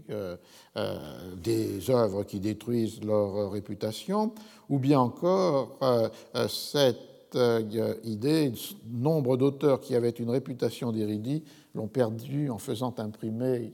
leurs œuvres. Il y a un écho dans une fameuse euh, citation de Borges parlant d'un de ses collègues à l'Université de Buenos Aires, disant qu'il souhaite que la publication des œuvres de ce collègue ne nuise pas à sa réputation. Donc il y avait déjà une anticipation, idée de la possible dégradation d'un statut par euh, la connaissance de ce qui était euh, la production de cet même individu. Donc il y a dans la pièce elle-même cette présence de ce que j'ai essayé de marquer sur les différentes formes de publication imprimée des, euh, des comédias. Mais alors si on s'approche du point de départ, c'est-à-dire les déformations, les distorsions que Lopé fait subir à sa source, euh, la, euh, chronique d'Orades, on voit qu'elle se situe sur trois registres différents. Le premier est de lier plus étroitement que dans la chronique la révolte de la communauté de Fuenteovejuna et le conflit dynastique entre les rois catholiques, Isabelle et Ferdinand, et euh, Juana et son mari Alphonse de Portugal. Il y a là toute une série de conséquences qui naissent de euh, cette euh, volonté d'associer étroitement les deux, les deux faits. La première, c'est de faire du grand commandeur, un partisan de Juana et du roi de Portugal. Alors que l'on l'a vu, dans la chronique d'Orades, il n'y en est pas question, ou presque pas question, seulement à travers euh, la garnison dans la ville. Euh, ici, au contraire, le rôle premier euh, est donné dans cet soutien au roi de Portugal, au grand commandeur, et c'est lui qui va convaincre ou inciter le maître euh, Telechiron de euh, se lever contre les rois catholiques et de s'emparer de euh, Ciudad Real, ce qui est à grande distance de la chronique où le parti pris par le maître de l'ordre de Calatrava, Telechiron, provient de son entourage familial, de le contexte de tous ceux qui étaient euh, des fidèles de, la, de Juana, la Beltraneja, et qui vont donc inciter le jeune maître de euh, Calatrava de suivre leur parti. Euh, chez, dans la Comédia de Lope de Vega, c'est au contraire dans la première scène, au moment où le grand, maître, le grand commandeur reçoit le maître, c'est lui qui l'incite à mettre sa propre jeunesse au service du roi de euh, Portugal. Et vous voyez que c'est une manière, dans un certain sens, de dissocier la famille de Rijon, euh, qui, au XVIIe, protège, avec d'autres, Lope de Vega, de ce mauvais choix, c'est-à-dire le choix du Portugal contre euh, les rois catholiques. On voit là une réécriture qui renforce à la fois les caractères noirs de du, grand commandeur, mais qui en même temps a un effet euh, politique immédiat par rapport à la situation du XVIIe euh, siècle. La deuxième conséquence, qui est un trait très fréquent aussi chez Shakespeare, c'est de bousculer la chronologie des faits telle que les donnent les chroniques, puisque dans la pièce, et en violant la règle de l'unité d'action, on a une contemporanéité qui est établie entre la révolte de Fuenteovejuna et la prise et reprise de Ciudad Real, qui est une ville importante parce qu'elle est au point nodal d'articulation entre Portugal et, et Espagne. Et contrairement à la chronologie, puisque la ville a été prise par le maître de Calatrava deux ans avant la révolte de Fuenteovejuna, et qu'elle va être reprise par euh, les fidèles des rois catholiques après la révolte de Calatrava, dans la pièce de Lope de Vega, il y a comme une euh, synchronie et qui est marquée par euh, l'abrégement de la durée et par la contemporanéité des faits. Le résultat est évidemment de renforcer cette dimension de fidélité monarchique des révoltés de Fuente Overuna, de montrer la double euh, tyrannie euh, du euh, grand commandeur, c'est-à-dire contre les habitants de Fuente-Overuna et contre les droits légitimes de Isabelle et Ferdinand, et c'est ce qui explique, donne en quelque sorte un, socle à ce cri rapporté par Rhadès Vive les rois, le roi et la reine, et meurent les, les traites. Il y a donc un, lien euh, euh, immédiat qui est établi entre euh, la légitimité dynastique reconnue par les révoltés de Fuente Overuna et par, de l'autre côté, la, la, la, possibilité de la, de, la, révolte même contre le grand commandeur. Euh, à un moment donné, cette exaltation de la, monarchie est donnée à la fin de l'acte 2 par euh, l'échevin, par l'alcalde euh, Esteban, qui prophétise en quelque sorte un avenir de l'Espagne qui est celui de la justice des rois catholiques il déclare Il y a des rois en Castille qui instituent un nouvel ordre pour mettre fin au désordre, et ils auront tort, quand ces guerres leur laisseront quelques répits, de tolérer dans leur ville et leur village des hommes qui tirent leur toute-puissance de l'immense croix qui orne leur habit, c'est-à-dire la croix euh, sur l'habit des euh, frailes de Calatrava. C'est au roi de mettre cet insigne sur sa poitrine. Aucune autre que celle d'un roi n'est digne de le porter. C'est à la fin de l'acte 2, avant la, euh,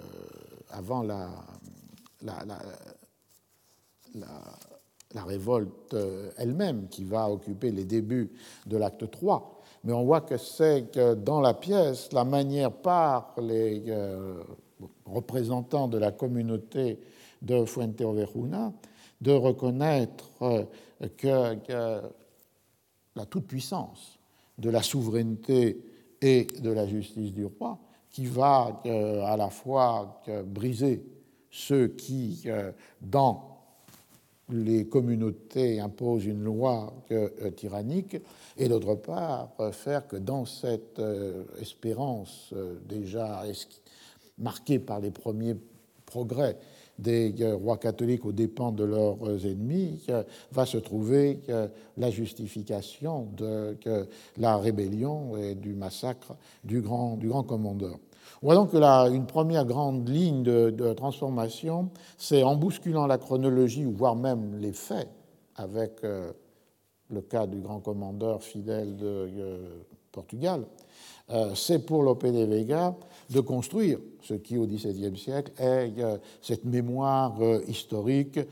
fondatrice des, des rois catholiques. Isabelle de Castille, Ferdinand d'Aragon, une première forme d'unité de la péninsule, même si les deux couronnes restent distinctes, et donc de faire de ces rois catholiques ceux qui vont surmonter les conflits entre les partis, ceux qui vont imposer leur loi à ce monde euh, des tyrannies euh, seigneuriales ou aristocratiques lorsqu'elles sont mal employées, comme c'est le cas par exemple avec les ordres euh, euh, militaires, qui au début du XVIIe siècle sont d'ailleurs l'objet de grandes euh, critiques, qui n'impliquent pas nécessairement une critique de l'aristocratie en général, mais des ordres militaires en particulier. D'autant que leur rôle a été vidé de leur substance de sa substance par l'achèvement en 1492 de la Reconquista. Donc c'est un premier élément, une pièce qui est prise dans cette exaltation euh, de la souveraineté euh, monarchique, et donc qui oblige à lier étroitement des faits historiques pourtant séparés par le temps. Le deuxième trait, très intéressant, complexe aussi, c'est l'amplification du rôle des femmes dans euh, la révolte. Vous vous souvenez que dans la chronique, effectivement, il y a la mention de ces femmes qui s'organisent comme une petite armée avec euh, drapeau, euh, lieutenant et alferes et euh, capitaine. Mais on ne va pas au-delà de cette présence et du fait que lors de l'enquête, hommes et femmes résistent avec constance à la torture et ne répondent, c'est Fuenteveruna qui l'a fait. Dans la pièce de, de Lope de Vega, il y a un rôle renforcé de, des femmes euh, qui est lié au fait que la pièce, pour une part, repose sur une invention, c'est-à-dire euh, le fait que le commandeur euh, veut jouir d'une des jeunes femmes qui est la fille de l'alcalde, qui s'appelle Laurencia, et qui euh, a échangé promesse de mariage avec euh, Frondoso. Et à la fin de l'acte 2, avant la déclaration que je viens de lire, le commandeur fait enlever Laurencia, fait emprisonner Frondoso et destitue de sa magistrature euh, Esteban. Et de là donc la plainte ou l'espoir que je viens de lire, c'est-à-dire qu'une justice plus puissante, celle des souverains, va mettre fin à cet arbitraire qui est, celui de certains des euh, euh, seigneurs, en particulier en ce cas-là euh, du grand commandeur de Calatrava. Et donc l'acte 3 commence avec ce traumatisme de Frondoso emprisonné enchaîné et de Laurencia enlevé et on peut le supposer évidemment pour euh, euh, un viol. Et au début de l'acte 3, ce rôle féminin est renforcé de la manière suivante. Au tout début de l'acte, euh, le conseil des habitants s'est réuni, la junta, et il y a là les magistrats de la ville, les deux alcaldes, dont le père de Laurencia, les échevins, des représentants des euh, paysans, et le début est une sorte de euh, discussion, tout à fait prise d'ailleurs dans la théorie politique du temps, qui est une discussion, une incertitude sur euh, la légitimité de se rebeller contre le Seigneur. Et euh, il y a comme une mise en, euh, en, discussion de ceux qui, comme le père de Laurencia, euh, veut Esteban pense qu'il est nécessaire d'agir, et ceux qui, prisonniers en quelque sorte d'une forme de fidélité et d'obéissance par rapport au Seigneur, sont inquiétés par euh, la violence de cet acte qui serait brisé là une loi sociale euh, euh, fondamentale. Et à cette incertitude ou à ce débat est opposée l'arrivée de Laurencia, desmelenada, c'est-à-dire les cheveux non fixés, échevelés, et dans un passage très puissant de la pièce, elle va s'adresser à ces hommes, y compris son père, en les accusant de euh, couardise et de manque de euh, courage. Donc elle fait basculer sur un registre affectif, émotionnel lié à cette euh, violence qui lui a été, faite. Et avec une ambiguïté, puisqu'on peut penser qu'elle a été euh, réellement violée, alors qu'à la fin de la pièce, euh, Fondoso va rappeler qu'elle a défendu son honneur. Mais le fait de son arrivée avec ses échevelés, comme dit la traduction de Desmelenada, pouvait laisser beaucoup d'ambiguïté sur ce qui lui était advenu. Et donc, voilà, Laurentia, laissez-moi entrer j'ai bien le droit d'assister à un conseil d'hommes. Une femme n'a pas voix au chapitre, mais elle a bien le droit d'élever la voix. Me reconnaissez-vous? Dieu du ciel, n'est-ce pas ma fille? Ne reconnais-tu pas, Laurentia? Je suis si méconnaissable que vous doutez de mon identité. Ma fille, ne me donne plus ce nom. Pourquoi, ma chérie, Miss Ojos Pourquoi? Pour bien des raisons. Et voilà la très grande et très, assez longue euh, euh, tirade de Laurentia. Et principalement parce que tu me laisses enlever, dit-elle à son père, qui était en même temps antérieurement l'alcalde du lieu, tu me laisses enlever par des tyrans et des traîtres sans me venger, ni venir me reprendre. Je n'étais pas encore à Frondoso, donc son mari, puisque euh, le rapt a eu lieu pendant les euh, fêtes et les cérémonies du mariage, et tu n'avais pas à lui dire qu'étant mon mari, il devait tirer vengeance de l'outrage. C'est à toi qu'il appartient de le faire, Tant que la nuit de noces n'est pas venue, ce devoir incombe au père et non au mari. Car même si j'ai acheté un bijou, tant qu'on ne le remet pas, il ne m'appartient pas de le garder des voleurs. Et ici, un jeu sur, évidemment, la virginité roya qui est dans le texte, et d'autre part, cette idée que, l'honneur des femmes ou des filles, qui est euh, le dépositaire de l'honneur entier de la famille, est à la garde du père jusqu'au moment où après la cérémonie de mariage, le mariage est consommé lors de la première nuit, la nuit du mari, comme dit le texte espagnol. Et vous tous, quand Fernand Gomez m'a enlevé sous vos yeux pour me conduire chez lui, vous avez abandonné la brebis au loup, comme des bergers couards. Combien de dagues n'ai-je pas vu lever sur ma poitrine? Quelle monstruosité, quelle infamie, quelles insultes, quelles menaces, quelles atrocités criminelles pour faire céder ma chasteté à leurs ignobles appétits. Mes cheveux ne le disent-ils pas Le sang et les blessures ne vous montrent-ils pas les coups que j'ai reçus Et vous prétendez être de noble race Et vous prétendez être des pères et des parents Vous dont le cœur ne se brise pas de douleur à la vue de mes souffrances Vous êtes de la race ovine, et le nom de Fuente Ovejuna le dit bien, puisque ovejas en espagnol ce sont les brebis. Donnez-moi des armes, donnez-les-moi, puisque vous, vous êtes de pierre, vous êtes de bronze, vous êtes de marbre, vous êtes des tigres. Des tigres, non, car eux poursuivent impitoyablement le chasseur qui s'empare de leur petit et le tue avant qu'il n'atteigne la mer et ne se lance sur les flots. Vous êtes des lièvres, vous êtes nés peureux, vous êtes des barbares, non des Espagnols. Poules mouillées, vous souffrez que vos femmes soient possédées par d'autres hommes. Portez donc la quenouille aux côtés, pourquoi saignez-vous l'épée morbleu Je vais faire en sorte que seules des femmes fassent payer à ces tyrans et à ces traîtres le prix de l'honneur et du sang. À vous, femmelettes fileuses de laine, poltrons efféminés, elles vous lanceront des pierres. Et demain, vous aurez pour parure nos coiffes et nos jupes, nos onguents et nos phares. Sans jugement ni proclamation, le commandeur veut faire pendre Frondoso au créneau d'une tour, et il vous traitera tout de même, tout de même, et je m'en réjouis, eunuque que vous êtes, car ainsi il n'y aura plus de femmes dans cette honorable cité, et l'on verra refleurir le siècle des Amazones, éternel et froid de euh, euh, l'univers. On a donc euh, ce moment qui est une sorte de retournement d'une traditionnelle imagerie qui est celui du monde à l'envers, où les rôles féminins et masculins sont échangés, thème de l'imagerie très clair, très classique des XVIe euh, et XVIIe siècles, mais ici retournement puisqu'il devient, il est sur le mode du euh, euh, tragique et devient cette accusation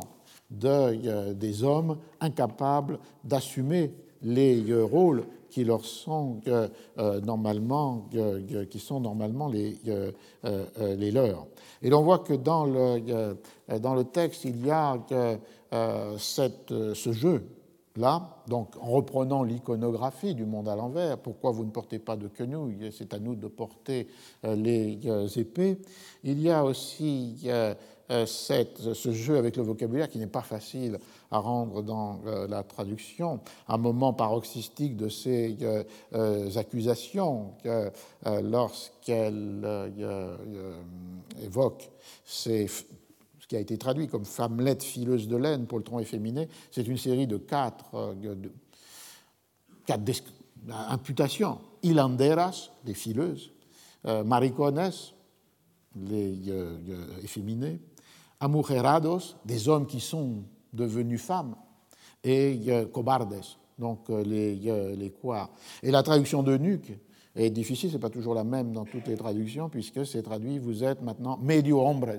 vous n'êtes qu'à moitié, euh, euh, moitié des hommes. Il y a donc ce rôle clé de euh, la, la dénonciation féminine d'une trahison des hommes par rapport à leur rôle qui fait basculer les discussions, les incertitudes, les doutes ou les divisions de la junta, du conseil de la ville, en une décision, puisqu'après cette intervention est prise la décision d'aller tuer le, euh, le, commandeur. Et c'est là qu'apparaissent euh, euh, les slogans Longue vie à notre roi et à notre reine, mort aux tyrans et aux traîtres, à mort les traîtres et les tyrans, et le lien qui se fait entre le respect pour les nouveaux souverains et d'autre part la légitimité de la révolte contre le commandeur. Ce rôle des femmes, il est aussi repris de la chronique, mais avec quelques petites euh, différences pour la constitution de ce qui est une esquadra de mujeres, cette armée des femmes, puisque Lope suit ce que disait Rades, mais avec deux nuances. Il n'y a pas de drapeau, c'est leur coiffe qui serviront de drapeau, tocas, il y a bien un porte-drapeau, mais euh, Pasquale, enfin, euh, Laurentia refuse le rôle de euh, euh, capitaine, disant-elle, disant, les femmes disent non, une capitaine, et, et Laurentia dit non. Pourquoi? Mon bras valeureux n'a nul besoin de cide ni de rodomont. Donc, dans présence dans la pièce de la référence au cide Campeador, et il y a des, un héros qui est plus fameux en Espagne qu'en France, qui est euh, Rodomont. Donc il y a là une euh, réinterprétation avec petit glissement euh, de la, de la de la chronique pour renforcer à la fois l'aspect féminin avec les coiffes comme drapeau et renforcer l'aspect communautaire. Il n'y a pas de capitaine. Toutes les femmes sont Fuente Overuna. Et finalement, dans le massacre lui-même, il y a un détail textuel présent chez Lope qu'il a inventé, qui n'est pas présent dans euh, la, dans la, euh, euh, dans, dans la chronique. Dans la pièce, le massacre n'est pas montré, il est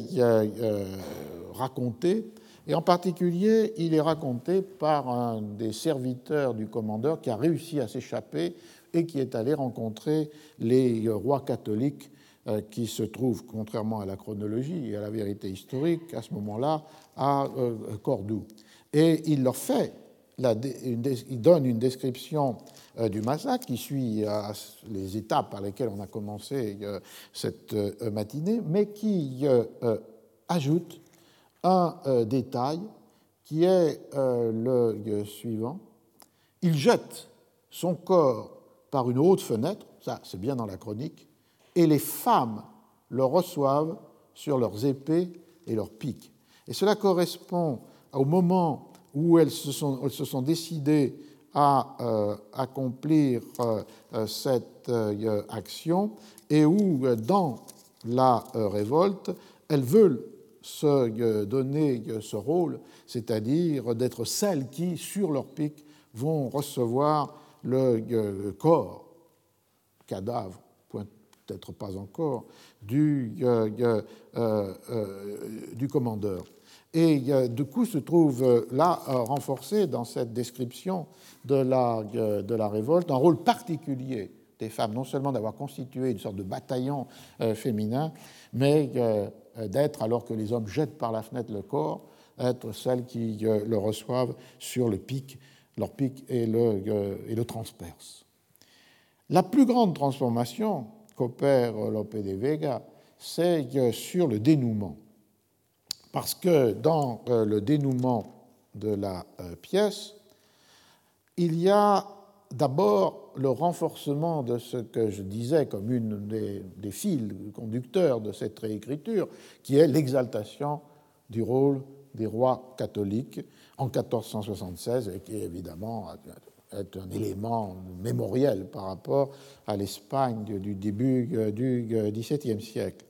Il insiste sur la fidélité des révoltés euh, par rapport à, euh, au, roi, au, roi, catholique, comme s'ils avaient là la recherche d'une sorte de justification ou protection de leur action. Et là aussi, il invente un, un, un détail, c'est le fait que lorsque Flores raconte ce qu'ont fait euh, les, les révoltés, il ajoute ce détail qui est qu'ils veulent effacer,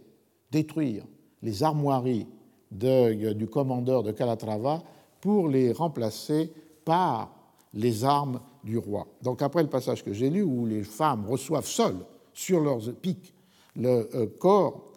il continue son récit. On porte son cadavre dans une maison, là on lui arrache à qui mieux mieux la barbe et les cheveux, on s'acharne à lui lacérer le visage. À la vérité, on se met à le dépecer avec une fureur si grande qu'aucun morceau n'excède la taille d'une oreille. Donc on rajoute sur le, démembrement, mais euh, une réécriture euh, assez proche de ce qu'était le texte de la chronique d'Orades.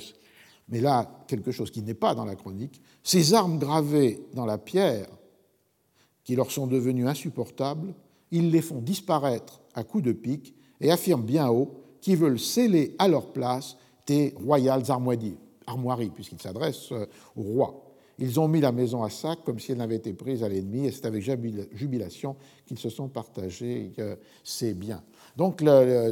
cet épisode inventé des armoiries royales euh, qui ont été apportées par un échevin à Fuente Verona et qui vont remplacer euh, les armes du commandeur est un de ces éléments de détail, mais qui renforce cette euh, obéissance au nouveau souverain des révoltés de Fuente Overuna. Et dans la fête qui suit l'assassinat, du, euh, euh, le, meurtre du commandeur, qui est le début de l'acte 3, après, enfin qui est dans l'acte 3, on voit renforcer cette fidélité ou loyauté monarchique par les coplas, les poèmes chantés avec des formes métriques fixées par les différents acteurs de la euh, révolte. Euh, d'abord, les musiciens eux-mêmes qui sont là euh, chantent Longue vie à Isabelle et à Ferdinand et mort au tyran.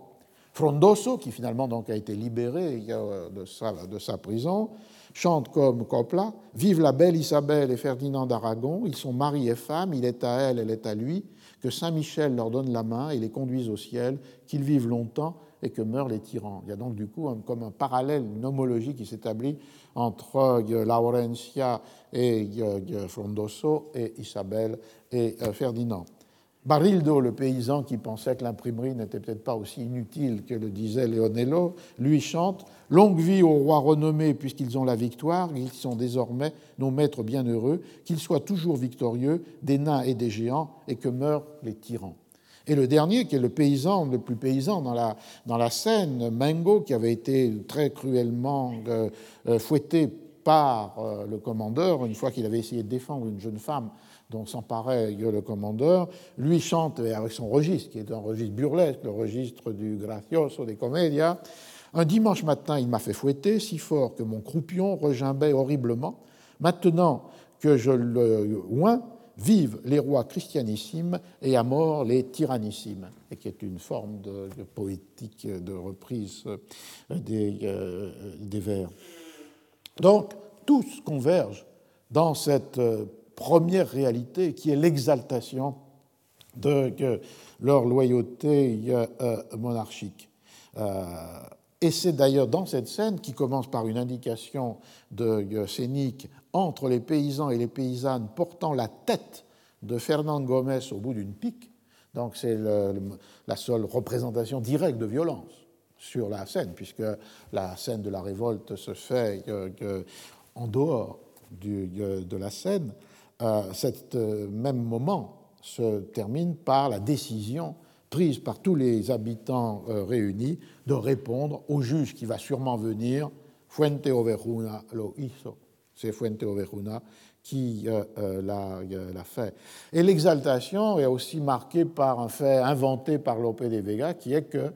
pour obtenir cette légitimation de leur action, les habitants de Fuenteovejuna vont voir le roi, après que Flores, les, les rois, après que Flores les ait rencontrés, ce qui est un fait totalement inventé, puisque les rois catholiques ne visiteront Cordoue que 1478 ou 79, c'est-à-dire deux ou trois ans après la révolte de Fuenteovejuna. Donc tout un ensemble d'éléments, des détails textuels dans les euh, descriptions, la présence de ces euh, chants de louanges, la rencontre entre le roi, les rois et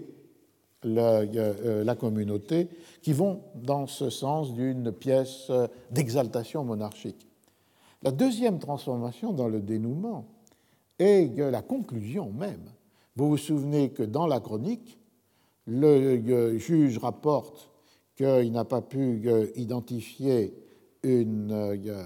des coupables particuliers, puisque tous répondent c'est Fuente Ovejuna qui euh, l'a fait, et que donc, considérant les tyrannies du commandeur, les rois décident d'arrêter l'instruction. Dans le cas de, la, de Lope de Vega, il y a une situation assez différente. D'une part, lorsque le juge revient, il déclare ceci au, roi.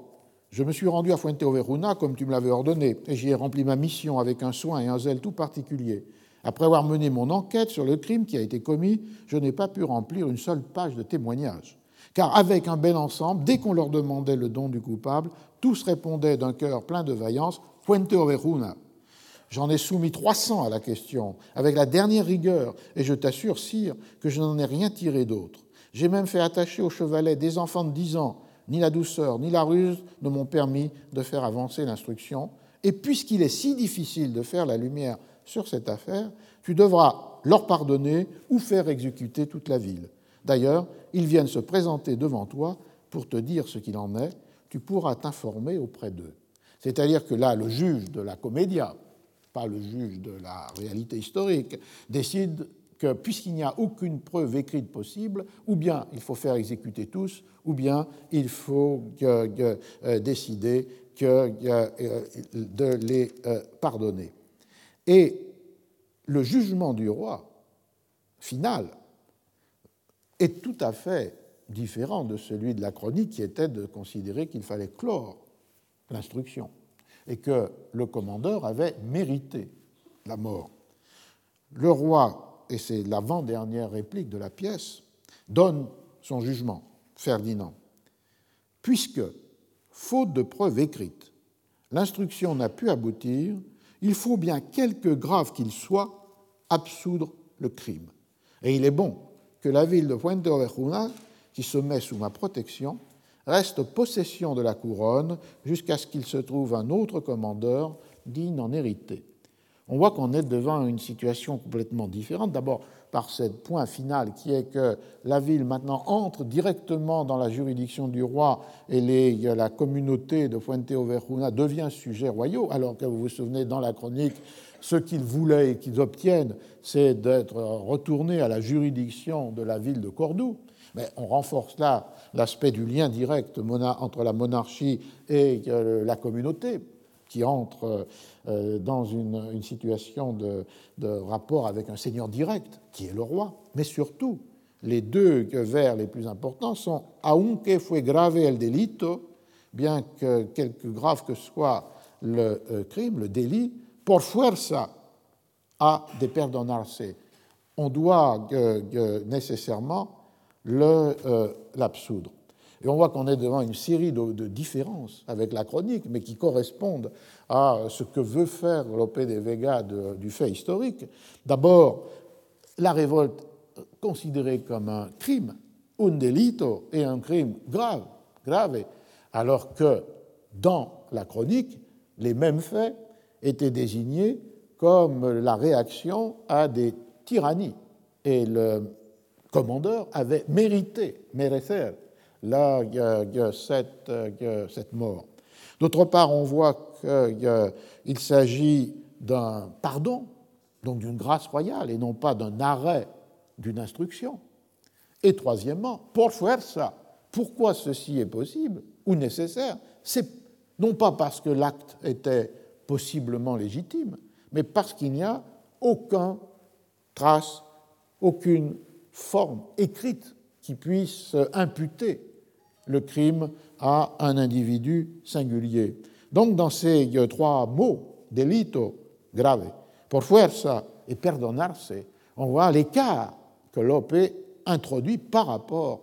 au texte de la, euh, de la chronique. Et euh, la logique de cette euh, réécriture, prise dans l'exaltation monarchique, se trouve là de nouveau mise en avant, et c'est qui résout peut-être les tensions, les ambivalences, les contradictions qui font que la pièce est intéressante. Euh, que, j'ai euh, mentionné au commencement, même pour ceux qui ne connaissaient pas forcément la chronique de Rades lorsqu'ils ont mis en scène euh, Fuente Overuna,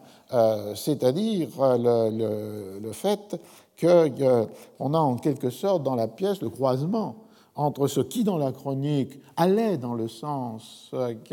d'une certaine légitimité ou légitimation de la révolte par euh, le fait qu'elle avait mis fin à des tyrannies, et la tyrannie c'est l'opposé de euh, la monarchie. Et de l'autre côté, cette euh, volonté de Lope, qui est en accord avec ses intérêts, son idéologie, le moment historique, et qui est d'insister à la fois sur la distinction à l'intérieur de la noblesse entre ceux qui, comme les commandeurs des ordres militaires, pouvaient commettre des actions et ceux qui euh, euh, euh, pouvaient légitimer leur autorité sociale, et plus encore, de faire de sa pièce une exaltation de la toute-puissance, du pouvoir absolu, mais qui n'est pas tyrannique de, ou despotique, des rois catholiques et donc d'inscrire sa pièce dans cette sorte de longue durée de l'exaltation des deux souverains euh, catholiques, euh, dit ainsi puisque ce sont eux qui vont euh, achever la reconquête de l'Espagne avec la prise de Grenade en 1492 et la fin du dernier État musulman d'Espagne, et doubler cela à la fois de l'expulsion des Juifs la même date de 1492, et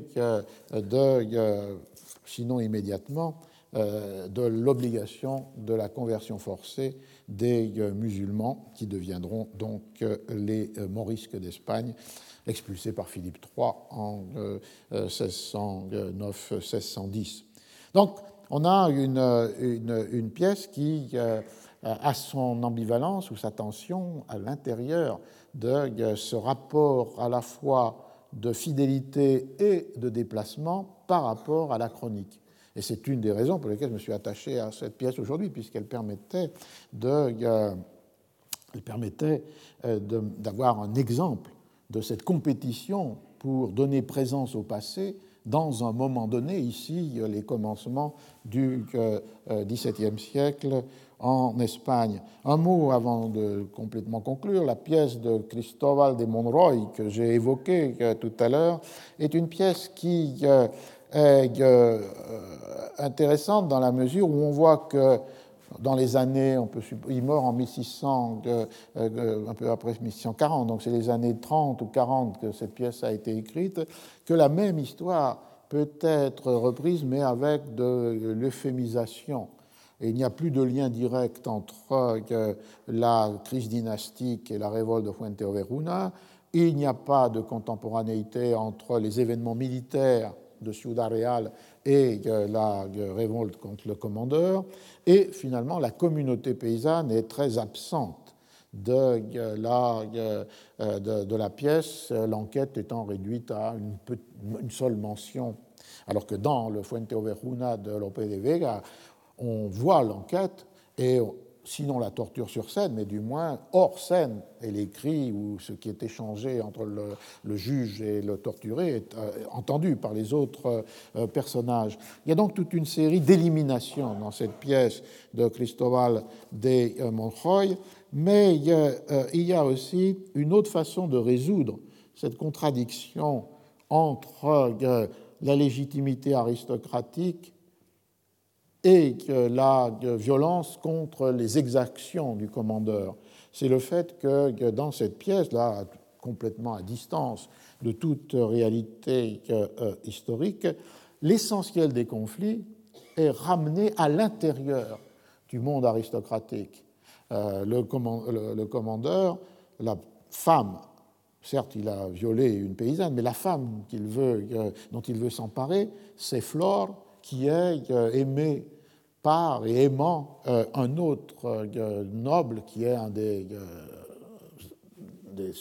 des, amis les plus proches du commandeur et qui, a, qui s'appelle Don Juan. Donc le, conflit autour de la femme n'est pas entre le paysan Frondoso, Laurencia et le commandeur, il est à l'intérieur du monde du commandeur, entre le commandeur, Flore, qui est une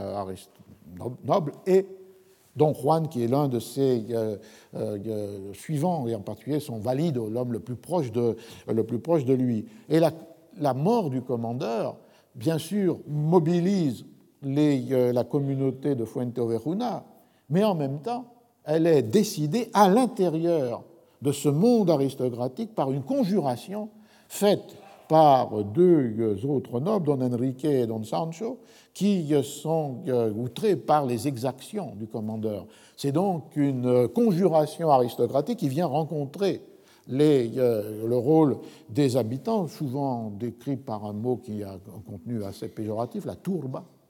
et donc, euh, on voit que la, résolution du conflit, elle n'est pas entre la communauté paysanne ou villageoise et euh, l'aristocratie euh, incarnée par le commandeur, mais elle est à l'intérieur du monde aristocratique par une conjuration pour le bien contre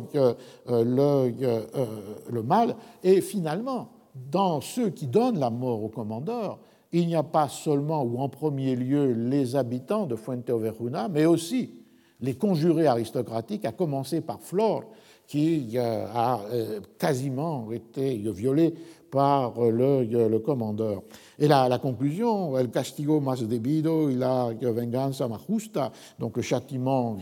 le, plus adapté et la vengeance la plus juste, euh, renvoie à l'intérieur de cette euh, intrigue qui, très largement, même si la pièce s'appelle Fuente Overuna, est une intrigue à l'intérieur de euh, la coterie, de la, du monde, euh, du cercle du commandeur. Donc on voit ici une autre forme de traitement par une pièce d'une réalité historique infiniment plus éloignée de la chronique que celle de Lope de Vega, infiniment moins problématique puisque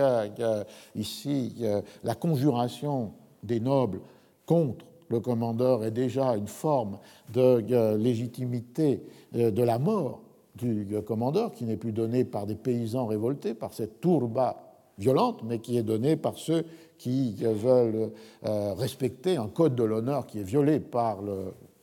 commandeur de, Calatrava. Donc c'est une, euh, une comparaison évidemment intéressante et qui rentre dans ce projet de comment on écrit du théâtre avec de, l'histoire. Mais euh, euh, pour clore aujourd'hui, je prends la dernière réplique de la pièce de Fuente Overuna, qui est euh, donnée à Frondoso, qui va retrouver et qui a retrouvé Laurencia. En définitive, Sa Majesté a parlé en prince, qui a prouvé maintes fois la sûreté de son jugement, et c'est ici sage assemblée que prend fin Fuente Overuna et ma conférence. Merci. Retrouvez tous les contenus du Collège de France sur www.colège-2-france.fr.